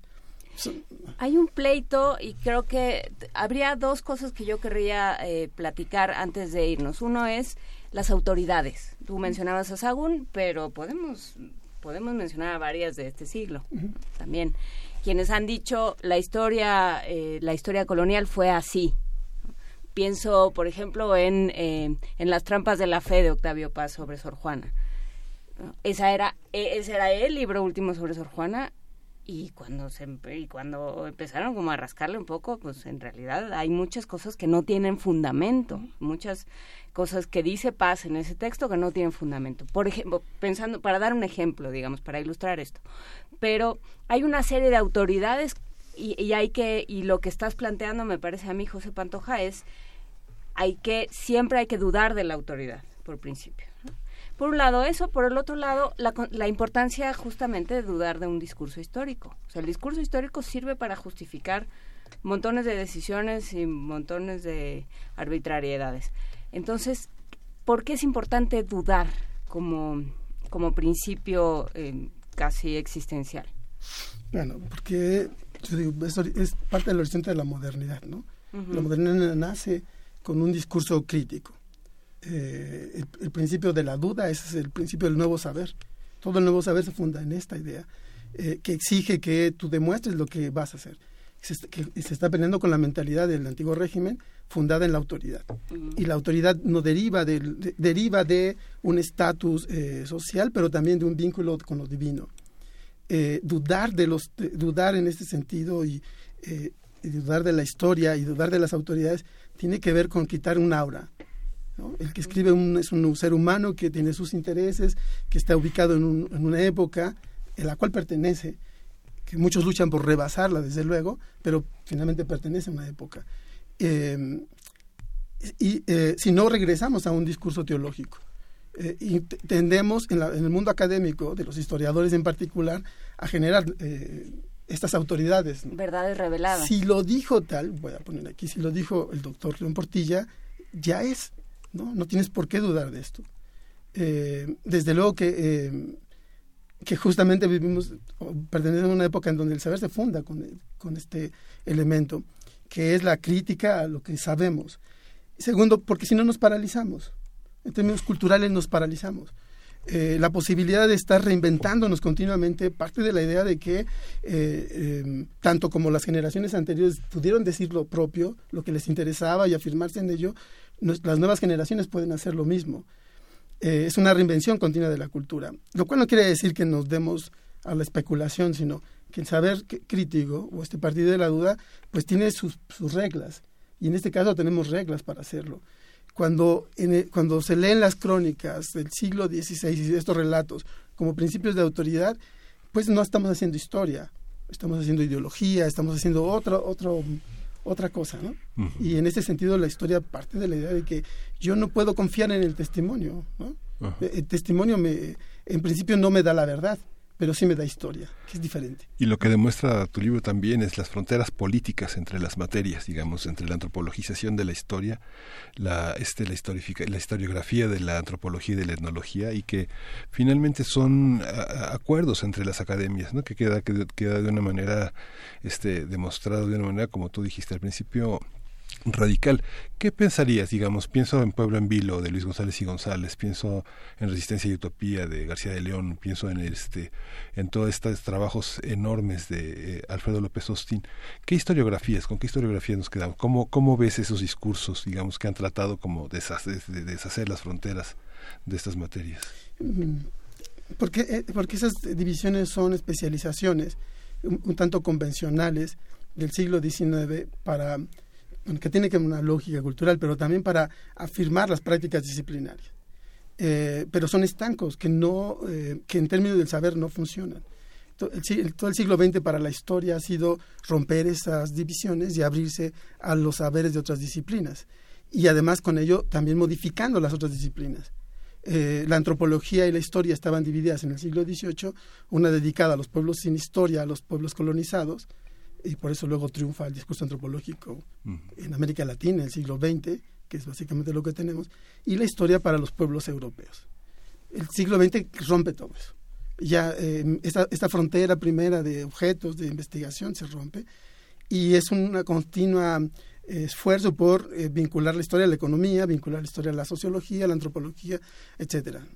El, el final del siglo XX lo que tuvimos es eh, el acercamiento de la historia a la cultura y a la, y a la lingüística, ¿no?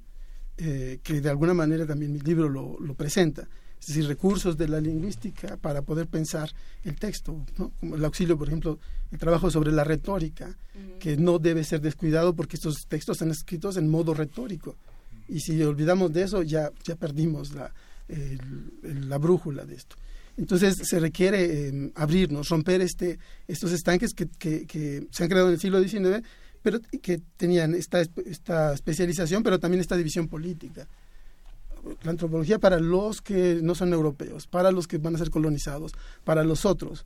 Y entonces la propia antropología queda atrapada en esto. Funciona en, en el siglo XX en México porque la antropología está destinada a las políticas indigenistas, de integración y de acabar con esto que parece otra cultura pero luego la propia antropología rompe consigo misma, ¿no? En los años 60, etcétera. Eh, yo, yo cito siempre el, el texto de Guillermo Bonfil, de México Profundo, donde hace una crítica a la política indigenista y se plantean nuevas tareas para la antropología y se exige a sí mismo plantear, eh, introducir la historia para poder pensar a los indios en México, etcétera. Eh, le pasa lo mismo a la historia. ¿Los movimientos indígenas están atrapados en esta idea? ¿Los movimientos indígenas de hoy? ¿O, o han roto con esa idea? es que mm, creo que romper nos toca a todos. Difícilmente los, los pueblos indígenas van a romper con esta, con esta idea si no rompemos todos como cultura eh, nacional. Eh, todos los, los movimientos parecen apuntar a cambiar la situación. Eh, parte, por ejemplo, del reclamo anterior al movimiento zapatista fue la celebración del 92 y eh, derribar estatuas, etcétera, hacer como un acto de justicia frente a la historia, un poco a lo mejor de venganza también, ¿no? Frente a la historia, pero eh, los movimientos eh, indígenas eh, están tienen que mirar justamente al pasado porque eh, están clara y dramáticamente vinculados a la conquista. Y vamos a verlo en el 19 vamos a ver movimientos de celebración, de conmemoración, pero también seguramente de protesta porque está presente esto.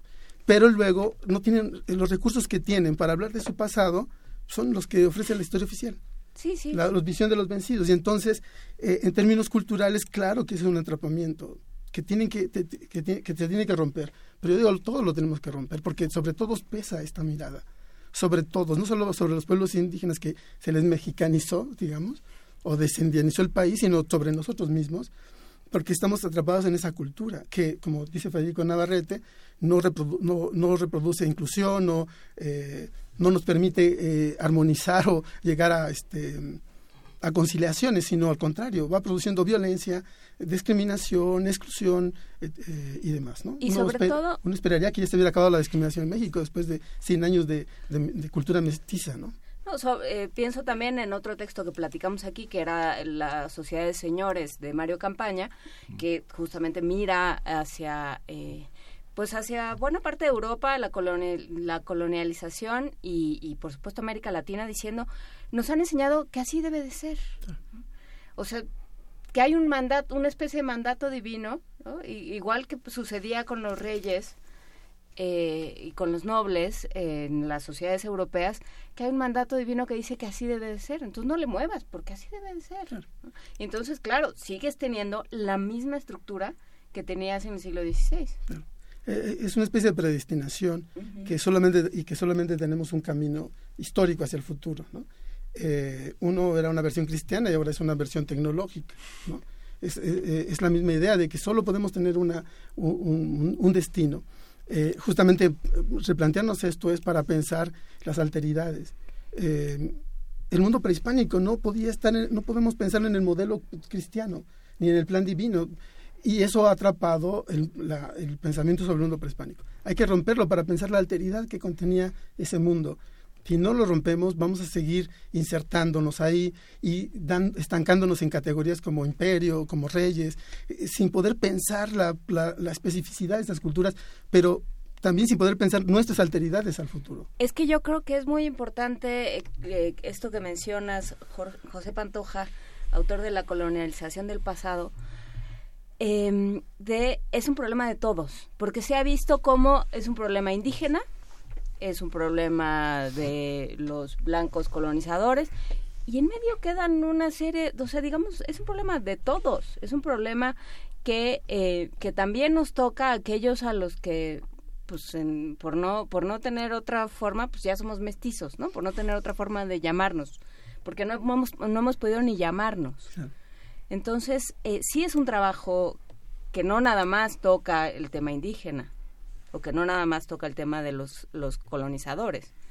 Nos toca a todos, de qué Sí. manera Yo, yo creo que eh, parte de, de- eh, al construir un, re- eh, un, un referente histórico para nuestra identidad, eh, no- nos hemos metido como en esta, esta trampa, esta dificultad, porque, porque el discurso que se construye sobre eso es excluyente, eh, no reconoce las, las, las diferencias. Eh, todo el siglo XX ha sido de destrucción de diferencias en el país, regionales, sociales, culturales eh, y demás. Esto significa que no, tenemos, no, podemos, no hemos construido entre todos un proyecto cultural eh, común, sino es un proyecto cultural impuesto, que se le impuso a todos los mexicanos, no solamente a los indígenas. Particularmente en ellos es dramático porque eran políticas de exclusión y de desaparición, ¿no? pero eso también nos afectó a todos. Eh, no tenemos, no, mm, tenemos que construir un proyecto común eh, colectivamente, pero eso no es una tarea del Estado, es una tarea de todos las- de toda la sociedad. Eh, los historiadores, por su parte, la- los grupos sociales, los medios culturales, tenemos que construir un proyecto cultural nuevo que nos permita la inclusión.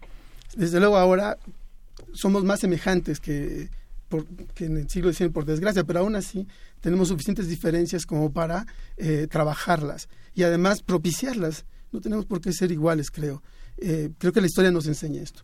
Pero eso significa un eh, levantarnos sobre esta condición terrible de violencia sobre la que se ha montado la cultura, pero también ahora la sociedad. ¿no? Eh, creo que es muy claro que eh, la violencia prospera en cuanto que no nos podemos reconocer a nosotros mismos como parte de un proyecto. ¿no? Tiene freno, no tiene manera de gestionarse socialmente la violencia, porque justamente parecía que estamos todos excluidos eh, de un proyecto común, eh, porque el proyecto general es impuesto. Eh, son los colonizadores los que ponen el proyecto cultural de la nueva sociedad, de la nueva España. Es en el siglo XIX son las élites las que dicen nosotros somos mexicanos y todos los demás no lo son y no tienen derechos. Es en el siglo XX donde las élites dicen el proyecto de integración nacional es el mestizaje y como quieran, háganle como quieran, pero así va a ser. Creo que estamos en el momento de romper eso y el trabajo de la historia tiene que ver con dar herramientas y elementos para, para participar en esa construcción de un proyecto colectivo, eh, en principio cultural y luego, bueno, podrá ser político, lo que sea. Eh, bien, no sé si la nueva, la nueva condición democrática que estamos inaugurando en el país nos, los- nos va a permitirlo, porque la herencia autoritaria es muy fuerte, las estructuras institucionales, académicas, de saber y culturales son herencia del pasado, ¿no? Están funcionando con, no del pasado, el pasado inmediato, ¿no? Estas estructuras institucionales están adecuadas a los procesos de integración, de globalización, de competencias, etcétera. Y, y bueno, no sé si, va, si vamos a tener condiciones para poder revertir a corto plazo esta, esta dinámica. Bien, eh, el 19, del 19 al 21 nos va a permitir un periodo especial para los historiadores y antropólogos para reflexionar justamente sobre este proceso eh, que nos colo- que coloca la historia como algo relevante y vigente para nosotros, eh, porque es, yo, yo lo llamo es una herida no cerrada. La conquista no está cerrada, nos sigue doliendo.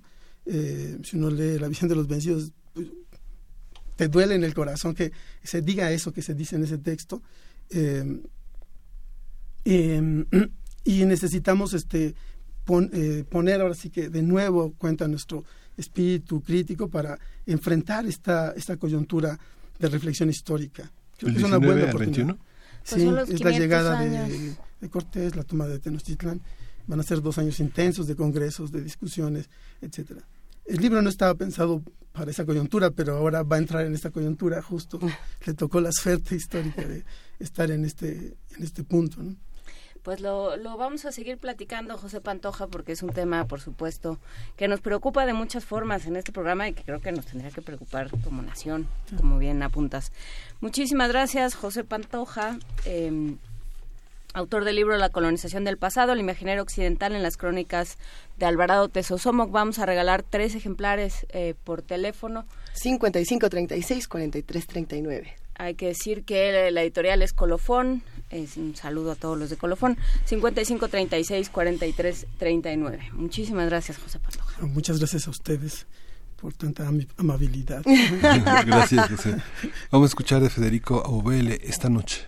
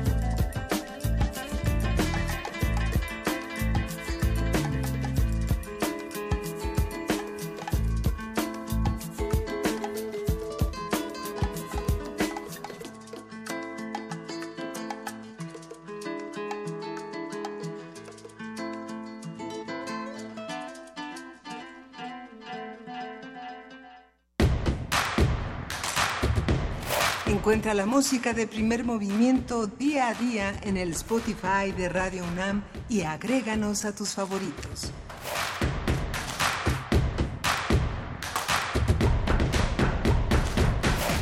Y son las 9 de la mañana con 59 minutos. Sí, este programa está llegando vertiginosamente a su fin, Juana Inés Miguel Ángel. Ya estamos en ese momento donde la instrucción es regresen para que ya se vayan. Regresen, regresen, comen y se van. Sí. No, nada de comer, no. Ya ni coman, ya nos nada. vamos. Agradecemos profundamente a los que hacen comunidad con nosotros y que nos escribieron en arroba P Movimiento, en diagonal Primer Movimiento UNAM, a los que nos llamaron al 55 36 43 39 y a los que siguen llamando para llevarse el libro. Creo que ya se fue. Ya se, ya se Sí. fue ese libro. Así como nosotros ya nos vamos. Gracias, equipo de Radio UNAM de Primer Movimiento. Gracias, jefe de información, Juana Inés de esa, Miguel Ángel Quemain. Muchas Gracias. gracias a ustedes. Gracias, esto fue primer movimiento. El mundo desde la universidad. Radio UNAM presentó Primer Movimiento. El mundo desde la universidad.